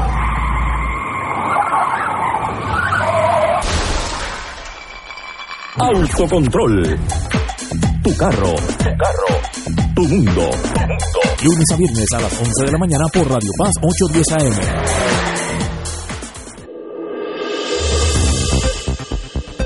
Y ahora continúa Fuego Cruzado. Estamos hablando de lo frágil de nuestro esquema de desarrollo económico, ya que dependemos, dependimos casi todo, exención contributiva, y ya eso pues está mermando eh, el interés de los Estados Unidos a mantener esa, esas ecuaciones casi, casi eh, dádivas hacia cualquier país, en este caso Puerto Rico. Fernando Martín. Bueno, mira, el, tan es cierto lo que tú dices, que si te fijas, los dos partidos que postulan mantenerse íntimamente vinculados con los Estados Unidos desde el punto de vista político, ya no tienen, ni, no hacen ni un aguaje de que Puerto Rico pueda tener una política de crecimiento y desarrollo económico propio para atender sus necesidades sociales y económicas. Eh, eh, eso ya, ellos ya ni sueñan con eso. Ellos se han entregado por completo al tema de los fondos federales. Como en Puerto Rico la mitad de la población está por debajo del nivel de pobreza, ambos piensan que la solución, entre comillas, es poner a todos los puertorriqueños que son pobres a conectarse con alguno de esos programas. Puede ser Plan 8, puede ser FSI, puede ser más cupones, o sea, y por lo tanto, que eso es lo más que se puede hacer. Eso no es decir que, que Puerto Rico tiene que buscar una ruta de desarrollo, no, no, no, no, no. Aumentar los cheques, ¿para qué? Para que en Puerto Rico se viva, entre comillas, también como en los barrios pobres de las ciudades americanas. esa es la aspiración.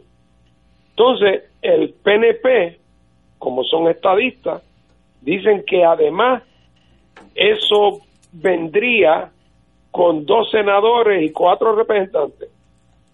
Y los populares se escandalizan y dicen, no, mejor que se queden ellos con los senadores y representantes y que nos eximan del pago de contribuciones federales.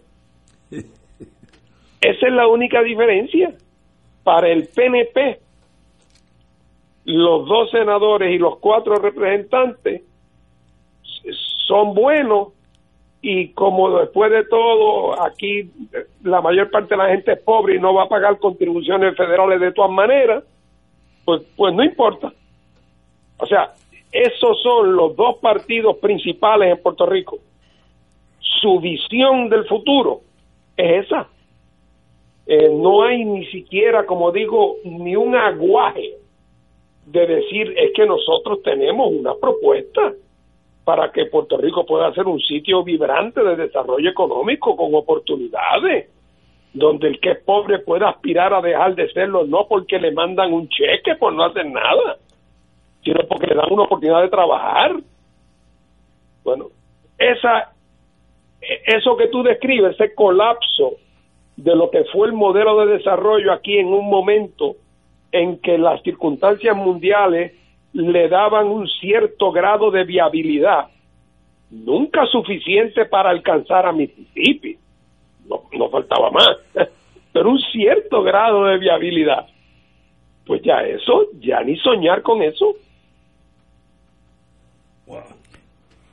Y yo diría, Ignacio y Fernando, que hemos convertido el desarrollo económico, y, y es que de hecho lo es, quizás en el objetivo más subversivo que uno pueda imaginar, eh, más atrevido que uno pueda imaginar. Desarrollo definido como, por un lado, acceso a bienes, ropa, zapatos, casa y comida, por decirlo de alguna manera, como decía el viejo estribillo de una canción, y por otro lado, reducción de males. ¿Qué males? El mal de la subordinación, sea política, sea, sea de género, la subordinación en todos los sentidos, el mal de la degradación ambiental, el mal de la pobreza, el mal de la desigualdad. Reducir eso se ha convertido en algo subversivo y por lo tanto ni el Partido Popular ni el PNP se enfrentan a ello. Se han quedado resguardados en las políticas de acceso a fondos federales y de exenciones contributivas. Eh, pero desarrollo, eh, eso es este enfrentarse al sistema enfrentarse al sistema significa el desarrollo. Y por lo tanto, como no quieren eh, enfrentarse al sistema vigente, pues eluden casi sin darse cuenta, porque esto lo hacen como, como consecuencia de un proceso, eluden el tema del desarrollo. Porque el desarrollo necesita un instrumental y como el instrumental no está a la mano, se requeriría un cambio sistémico y ellos no están dispuestos a ello, pues por lo tanto eluden el tema de verdad que es bien difícil encontrar una solución a este dilema. Si uno fuera gobernador de Puerto Rico, Eh, y como todo está ligado al estatus y los dos partidos mayoritarios le tienen, le tienen un miedo a ese cuco porque de ahí al comunismo es un paso, si yo toco eso van a decir que me estoy independizando y, eso quiere decir que Putin va a ser el, gobernador de Puerto Rico. Eh, esos dos partidos son reacios a tocar el tema, por tanto, seguimos en esta ciénaga haciendo nada, este, eh, eh, buscando quimera. Ahora la señora comisionada reciente va a ir a China o tiene unos planteamientos legales para que esas plantas que norteamericanas que están en China se vengan para acá. Eh, mire, es, es, una decisión que no la controla los Estados Unidos tan fácilmente. Esa gente tiene senadores, tiene representantes, tiene mucho dinero para invertir políticamente, por tanto, son toros salvajes que tú no, no puedes dar una orden y esa gente van a cejar allá y venirse para acá. Así que no, no le veo solución fácil. Eh, sencillamente veo a Puerto Rico perdiendo más y más empleo la emigración continuará, ya se han ido unos 500 mil puertorriqueños en los últimos 10 o 15 años, eso va a continuar y ya mismo tendremos menos de 3 millones de habitantes. Eso es cuestión de, verlo, en, esta década va a pasar. Eh, ese es el futuro nuestro, esa es la, una de las tragedias que se, hace difícil hasta analizarla. Fernando. Bueno, tú sabes que cuentan lo que los alcohólicos están en negación siempre de que tengan esa enfermedad y esa condición, eh, dicen que no pueden comenzar su rehabilitación hasta que una mañana no amanecen en una cuneta y dicen, Dios mío, ¿cómo yo he llegado aquí? Y si yo no cambio la manera en que yo vivo, me voy a morir. Y entonces a partir de esa toma de conciencia, se da cuenta que tiene que cambiar su estilo de vida, que el estilo de vida que ha llevado lo ha traído ahí. El pueblo de Puerto Rico viene mostrando de manera aguda toda la batería de los síntomas de disfuncionalidad social, cultural, institucional, y eso lo sabemos nosotros porque lo estamos viendo de cerca. En Estados Unidos ha ido siendo y será cada vez más evidente. Y en algún momento la crisis llegará al punto donde será inevitable el tener que enfrentar el problema y decir cómo vamos a hacer, o sea, no podemos seguir de día en día. Esto cada vez un chispito peor o, en la espera del próximo huracán para ver si FEMA entonces viene a arreglarnos el, sistema eléctrico. Eh, ¿Cuándo va a ocurrir eso? Bueno, a mí me encantaría ponerle fecha, pero yo lo que sí sé es que cada vez hay más factores que apuntan en esa dirección. Eh, y hasta hasta el triunfo del PN, de los estadistas en ese plebiscito se puede convertir en una contribución a generar una circunstancia en el Congreso que obligue a atender el tema. El tema de la estadidad para Washington, D.C., que tiene el apoyo del Partido Demócrata y el compromiso de Biden, bueno, pues en, e, en, en, esa, en ese convoy se va a montar no la estadidad para Puerto Rico, sino el caso de Puerto Rico y eso va a obligar a que se discuta también. Su crisis económica que no se resuelve, también la adversariedad con los bonistas, que son una gente que están en posiciones de enorme influencia política en los Estados Unidos, la misma división política interna norteamericana, pues todo eso va a, a contribuir Súmale que los dos partidos que han sostenido a su manera el sistema colonial y la indefinición, unos por acción y otros por omisión, los populares y el PNP, se acaban de revelar en estas elecciones como que están perdiendo su control sobre su rebaño electoral y que por lo tanto está quedando evidenciado que sus viejas tácticas políticas ya no funcionan. Así que yo creo que todo va apuntando a que en algún momento, yo espero que sea pronto y tengo razones para pensar además que todos tenemos que trabajar hacia eso, a que el Congreso un día diga, ok, llegó el momento, con proyecto A, con proyecto B, con proyecto C, con la asamblea tal o sin la asamblea, pero con otro mecanismo. Tenemos que buscar una manera de que Puerto Rico readquiera de cara al futuro viabilidad y eso no va a poder ser en una condición colonial. La estabilidad ni soñarlo tiene que ser con una forma de genuino y verdadero gobierno propio y si el gobierno propio no es colonial, pues es un gobierno independiente. Claro, puede tener toda la ayuda, la colaboración y, y los vínculos con los Estados Unidos, pero no, no faltaba más después, después de 125 años pero, pero claramente una dirección de descolonización y de que Puerto Rico pueda manejar su propio destino. Eh, así que yo veo que todo camina en esta dirección.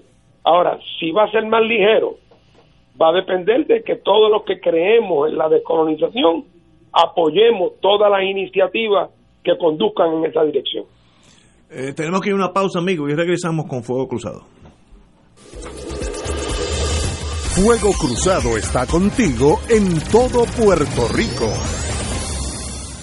El COVID-19 se transmite fácilmente entre personas, por lo que el rastreo de contactos ayuda a detener su propagación. El municipio de Carolina implementó el Sistema Municipal de Investigación de Casos y Rastreo de Contactos. Al conocer los contagiados, podemos alertar de forma confidencial y sin divulgar la identidad del paciente. Llama a la línea confidencial de ayuda al ciudadano positivo de Carolina al 787-701-0995. Porque te queremos saludable. Edúcate, protégete y evita el contagio. Autorizado por la Oficina del Contralor Electoral. Triple S presenta Navidad que vuelve, un regalo navideño para alegrar los corazones de nuestro pueblo.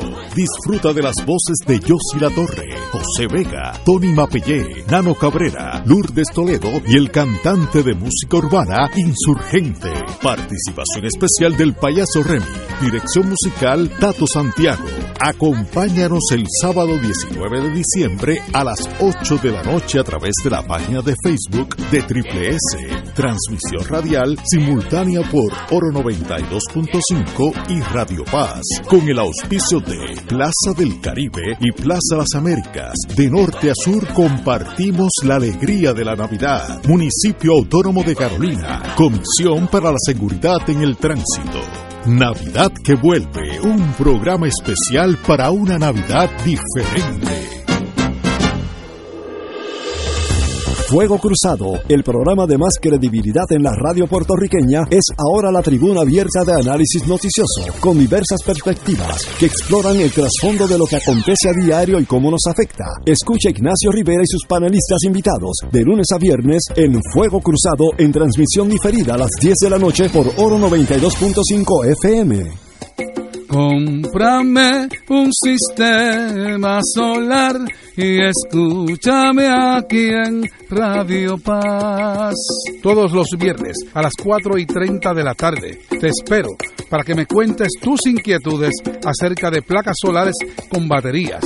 Comunícate conmigo, soy Luis Enrique, al 787-536-7938 de Solar Store. Cómprame un sistema solar. ¿Sabías que personas sin síntomas pueden propagar el COVID-19? El municipio de Carolina se preocupa por ti y los tuyos. Por eso, queremos que te protejas correctamente. Usa tu mascarilla cubriendo nariz y boca. No la toques mientras la tienes puesta y recuerda que menores de dos años no deben usarla. Cuando te la quites, bótalas o lávalas inmediatamente. Si eres positivo al COVID, llama a la línea confidencial de ayuda a ciudadanos positivos de Carolina al 787-701-0995. Porque te queremos saludable. Edúcate, protégete y evita el contagio. Autorizado por la Oficina del Contralor Electoral. Y ahora continúa Fuego Cruzado. Hay una noticia que, aunque tiene unos días, hay que volver a analizarla porque es, parte de la tragedia de Puerto Rico. Y es que la, el viernes la directora ejecutiva de edificios públicos señaló que los procesos burocráticos, mira lo que estoy diciendo, que los procesos burocráticos han retrasado los trabajos de reparación y reconstrucción de todas las escuelas públicas del sur afectadas por los terremotos de enero, especialmente para atender los problemas de columna corta en la, en la infraestructura. Para nosotros, este tema es bien frustrante y más cuando tienes una plantilla que tiene ingenieros, eh, lamentablemente, cito, por situaciones burocráticas estamos detenidos. No han arreglado ni una escuela. Y uno dice, pero esto es, esto es en serio, esto es un, un ensayo de, para el teatro Tapia, una, una de esas comedias. Eh, esta señora se siente allí en las vistas de transición y lo dice como, eh, como algo normal y casual. Miren, pues no hemos hecho absolutamente nada porque la burocracia es muy tremenda. Y si no hubiera tenido que ir ante la comisión de transición, nadie lo hubiera sabido, hubiera pasado un año más, dos años más. ¿Cómo, cómo nosotros podemos fallar en el aspecto operacional de todo problema? Los problemas eh, a veces eh, de, de, descifrarlo en sí es parte, es lo difícil, pero una vez que lo descifras, cómo lo arreglas es otra, otro talento, otro tipo de persona. Y me da la impresión que esto, esto en edificios públicos es un cadáver insepulto, eso no ha hecho nada. Ellos mismos lo dicen que es la burocracia, que hay mucha burocracia. No, no hemos hecho nada hasta ahora. Casi incomprensible lo que dijo esa señora. Fernando Martín. Bueno, mira, eh, esto es como todo, Ignacio. Eh, las veces, por ejemplo, que, hemos discutido temas como el de la criminalidad y el problema de los problemas de la policía. Yo siempre digo, sin, sin pretender ser un sabio todo, porque ese no es el caso, que si tú quieres tener un buen sistema policiaco, tú tienes que primero seleccionar los candidatos bien para policía. Segundo, tienes que entrenarlo. Y tercero, tienes que supervisarlo. Si tú escoges buenos candidatos, los entrenas bien y los supervisas, vas a tener un buen sistema policiaco. Si tú vas a tener un, una agencia pública que es dueña de un montón de las escuelas de Puerto Rico y, está, y, tiene como parte de su obligación el repararlas cuando se dañan, pues tú tienes que escoger la gente bien, tienes que entrenarlo y tienes que supervisarlo. Ahora, si esa institución perdió su voluntad, ¿ah? como decía el poeta, mi voluntad se ha muerto una noche de luna, si esa voluntad se ha perdido y la gente ya hasta que no le hasta que no le lleguen con la con la chiringa elevada tiene que estar ya elevada la chiringa eh, pues entonces no pasa nada y están, ¿tú sabes qué? Están esperando por FEMA. Es que aquí ya nadie puede hacer nada. O sea, cuando se daña el semáforo de la esquina, el vecino dirá, ahí está eso hasta que alguien venga de FEMA. Y todo es parte de la misma enfermedad, que es la dependencia, es, es la minusvalía, es el sentido de que, mira, no debemos hacer ningún esfuerzo porque después nos van a pedir que lo hagamos más a menudo. Eh, oye, si eh, para arreglar una escuela, si no hay dinero federal, no se arregla. O sea, esto es un caso además donde llama la atención porque el diagnóstico de que la famosa columna corta esa era lo que las hacía vulnerables, ese diagnóstico no solamente que se hizo a las 48 horas del, terremoto, sino que se sabía desde antes que eran vulnerables. Así es que esto, esto es más de lo mismo, esto es de la misma gente que nos ha traído eh, todos los desastres administrativos que tenemos. Un gobierno que es un cascarón vacío. y cómo uno, siendo gobernador o presidente, el título que tú quieras, echa para adelante un país que ya descansa emocionalmente en que otro haga las cosas por mí, o si no se quedan rotas. Eso no es fácil romper ese no, no, pero que va a ser fácil. Es muy difícil. Pero tiene que empezar la persona dándose cuenta que eso requiere traer al gobierno gente cuya actitud sea radicalmente distinta. Ahora, si lo que tú quieres y los que tú traes al gobierno son los parientes y los dolientes y los primos de los bufetes y lo que aquel que contribuye en la campaña y el que dio tal cosa y al que le debo tal cosa, bueno, pues es la fórmula para la continuación del fracaso. Compañero. Lo que parece que no se dijo en la comisión de transición es que esto no es meramente un problema burocrático. La directora ejecutiva de la Autoridad de Edificios Públicos no lo dijo todo, porque ella también puede ser cómplice de una transacción que ya hubo, de un acuerdo con el Departamento de Educación. Es que FEMA autorizó cerca de 2 mil millones de dólares para la reparación de las escuelas. La Autoridad de Edificios Públicos hizo el diagnóstico de lo que había que hacer, que es la que, como dice ella, la que tiene los ingenieros y demás. Pero el Departamento de Educación, en lugar de que se le asignara el dinero a edificios públicos por parte de FEMA, se le asignó al Departamento de Educación. Y el Departamento de Educación lo que quiere es contratar empresas privadas ah. para que hagan el trabajo. Nuevamente, ahí está el, el, el, el resultado del inversionismo político el resultado de la cacería de gentas en el país. Y entonces, si lo hacen esas empresas sin la supervisión adecuada, porque la construcción siempre la hacen empresas privadas, pero el diseño y la supervisión la hacía edificios públicos, que tiene el peritaje, no el Departamento de Educación. Si se enreda en la burocracia entre el Departamento de Educación y edificios públicos, va a haber mala supervisión, va a haber mala reconstrucción de esas escuelas, va a haber pillaje para decirlo en, palabras que se entiendan. Eso es lo que es cacería de renta por parte de estos contratistas privados que van a eludir la supervisión de edificios públicos vía el uso del Departamento de Educación. Y eso creo que no salió en la discusión en el Comité de Transición. Wow.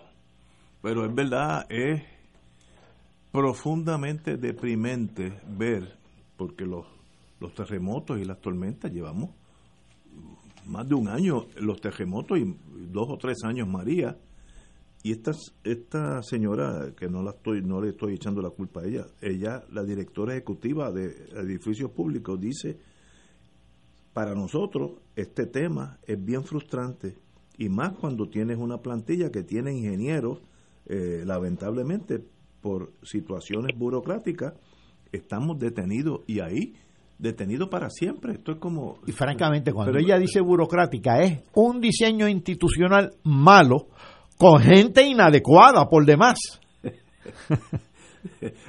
Señores, eh, ah, oye, buena noticia, todo en la vida marcha poco a poco, pero marchan. El Colegio Electoral, órgano que formaliza los resultados electorales en Estados Unidos, ratificó hoy hace poco el desenlace de los comicios de noviembre, nombrando al demócrata Biden como ganador tras una reñida campaña contra el republicano y algo controvertible, eso lo, añadí yo, Trump. los, eh, los, 45, los 55 votos de California, verdad que California es un bastión, colocaron a Biden sobre el umbral de los dos, 270 votos necesarios para asegurar la victoria. Así que ya estamos, obviamente ya es oficial eh, el nombramiento de la selección de, Joe Biden. No, no, eso va al Congreso, que se reúne el día 6, presidido por el vicepresidente Pence. Y allí puede haber, en teoría, puede levantarse legisladores y decir que no son aceptables los, los lo que envía el estado de tal porque allí hubo fraude. Y la ley prescribe que en ese caso los senadores se van al Senado, los representantes se van a la Cámara, discuten el tema y vuelven entonces y votan. Claro, aquí ya un número suficiente de republicanos como, Romney, como la, la, la Murkowski, como la Collins de Maine, ya han dicho que con ellos no cuenten para esa porquería. Así es que los republicanos no podrían ganar una votación en el Senado. Pero aquí, va, usted guarda popcorn porque falta lo del día 6, que por cierto va a ser al otro día de la elección primaria de Georgia. De Georgia, que esa es la importante. Eh, Oye, por cierto, Ignacio, aprovecho como una especie de nota al calce a lo que hablamos al principio. Eh, una de las cosas que pasó en esta elección es que el Partido Republicano consolidó y aumentó su poder en las legislaturas estatales. ¿Mm? Aumentó y consolidó su poder en las legislaturas estatales, porque aún en sitios donde Biden gana a nivel de presidencia, a nivel de las elecciones internas estatales, los republicanos siguen controlando. Entonces, este año es el año del censo, lo cual quiere decir que en los próximos años, cada estado de los Estados Unidos tiene que hacer su reordenamiento de los distritos congresionales, el reapportionment, la redistribución electoral. Y en Estados Unidos eso lo hacen las legislaturas estatales. O sea que donde quiera que haya una legislatura estatal republicana, esa redistribución la hace a su gusto y gana. Y ya el Tribunal Supremo de Estados Unidos de Trump resolvió el año pasado que no es inconstitucional el que se dibujen las líneas para los distritos teniendo en consideración quiénes son demócratas y quiénes son republicanos. No lo puedes hacer por raza, pero no es impermisible hacerlo por preferencias políticas.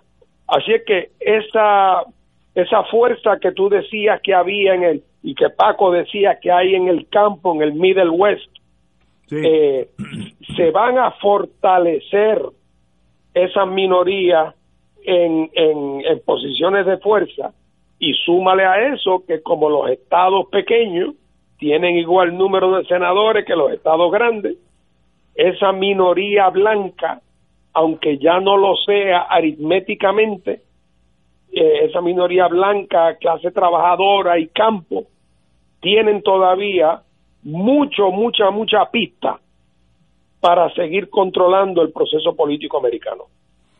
De acuerdo contigo. Vamos a una pausa, amigos. Siete menos cuarto. Fuego Cruzado está contigo en todo Puerto Rico. ¿Sabías que personas sin síntomas pueden propagar el COVID-19? El municipio de Carolina se preocupa por ti y los tuyos. Por eso, queremos que te protejas correctamente. Usa tu mascarilla cubriendo nariz y boca. No la toques mientras la tienes puesta y recuerda que menores de dos años no deben usarla. Cuando te la quites, bótalas o lávalas inmediatamente. Si eres positivo al COVID, llama a la línea confidencial de ayuda a ciudadanos positivos de Carolina al 787-701-0995. Porque te queremos saludable, edúcate, protégete y evita el contagio. Autorizado por la Oficina del Contralor Electoral. El Consejo de Acción Social Arquidiocesano, CASA, presenta su programa radial Casa de Todos, difundiendo el mensaje de la doctrina social de la Iglesia cada martes de 2 a 3 de la tarde por Radio Paz 810 AM. Conoce este instrumento que utiliza los valores y principios del Evangelio para analizar nuestra actualidad social, velando por la dignidad del ser humano. Casa de Todos, martes de 2 a 3 de la tarde por Radio Paz 810 AM. Oro 92.5 FM y Radio Paz 810 AM te invitan a disfrutar de las tradicionales misas de Aguinaldo, transmitidas del 15 al 23 de diciembre. Puerto Rico celebra el regalo de las misas de Aguinaldo con el auspicio de MMM, el que cuida tu salud y tu bolsillo. Plaza del Caribe y Plaza Las Américas De norte a sur, compartimos la alegría de la Navidad. Municipio Autónomo de Carolina. Doctor Ramón Luis López Acosta, especialista en medicina de familia, 787-725-7888. Radio Paz te ofrece el mejor motivo para levantarte temprano y disfrutar el comienzo de un nuevo día de lunes a viernes con Enrique Liboy y Radio Paz en la mañana. La dosis perfecta de noticias, deportes y éxitos musicales de todos los tiempos, humor y curiosidades, calendario de actividades y tus peticiones musicales por el 787-300-4982. Conéctate con el 810 AM de lunes a viernes con Enrique Liboy y Radio Paz en la mañana. Y ahora continúa Fuego Cruzado.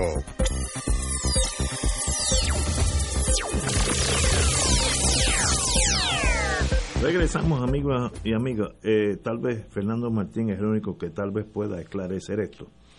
El comisionado electoral del movimiento Victoria Ciudadana pidió hoy al presidente de la comisión, Fernando Rosado Colomer, un recuento de la unidad 77 de voto adelantado ante alegaciones de múltiples irregularidades.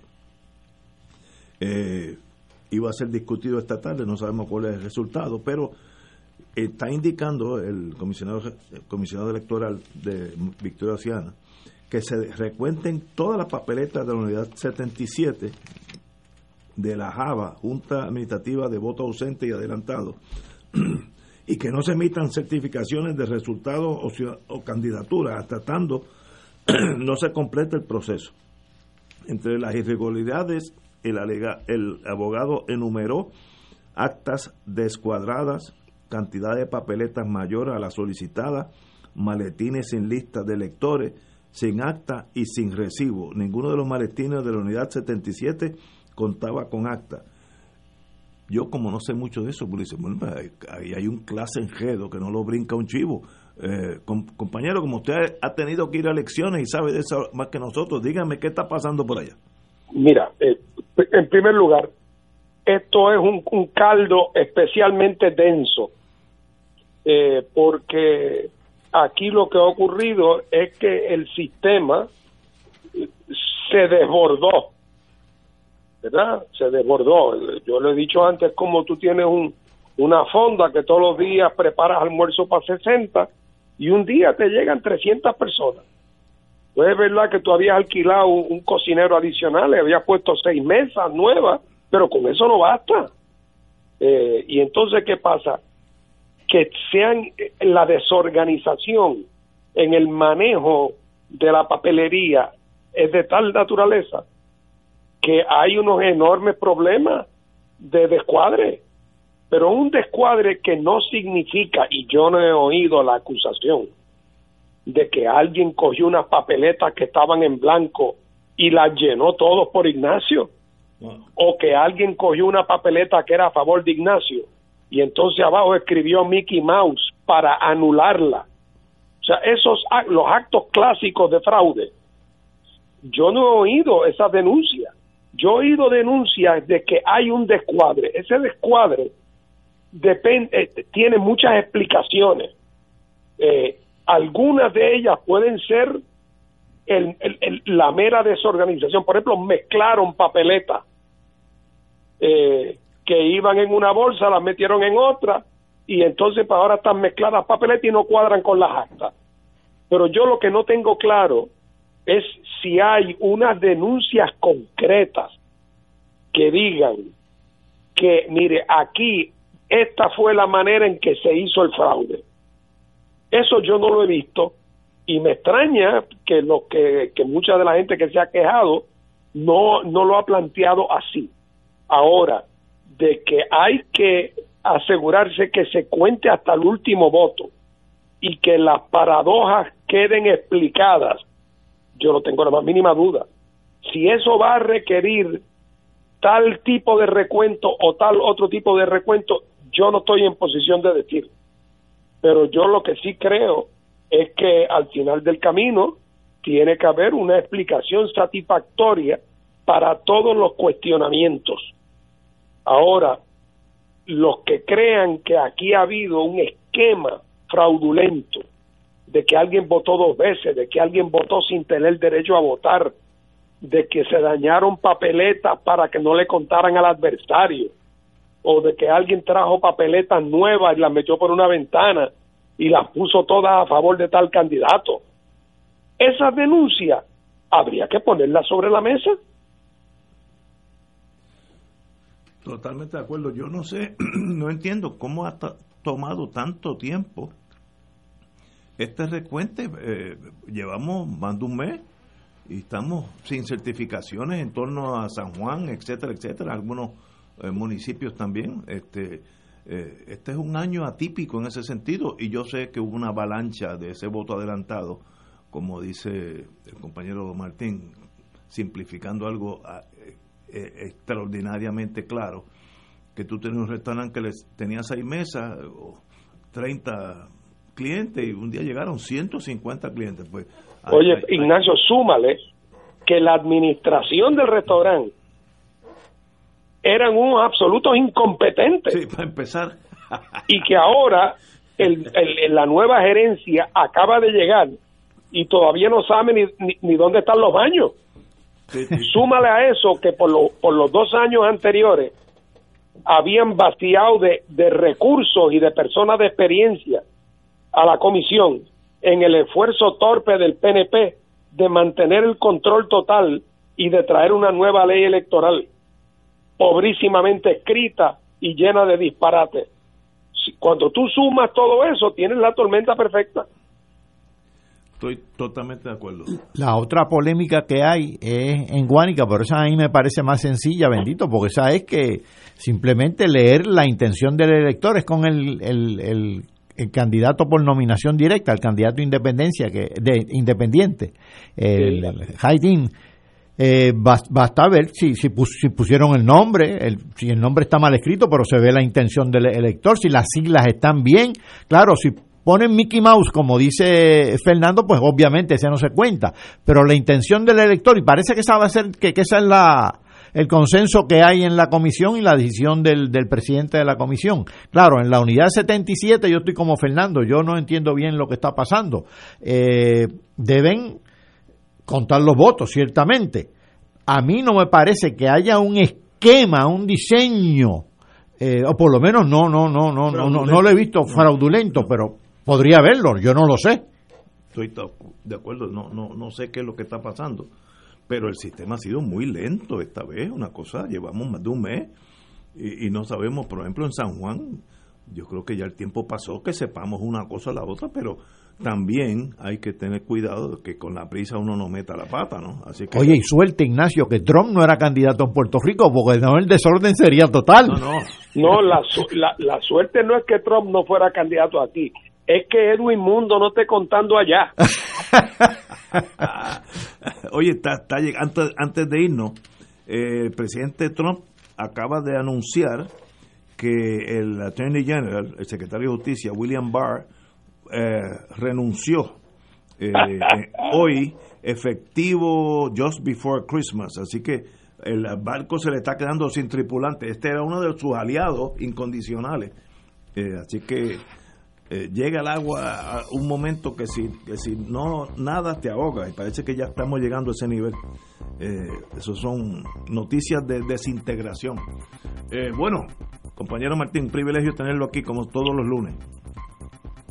Saludos a ambos. Bien, saludos y buenas tardes. Compañero Catalá, un privilegio igualmente. Señores, nos vemos mañana a las 17 horas.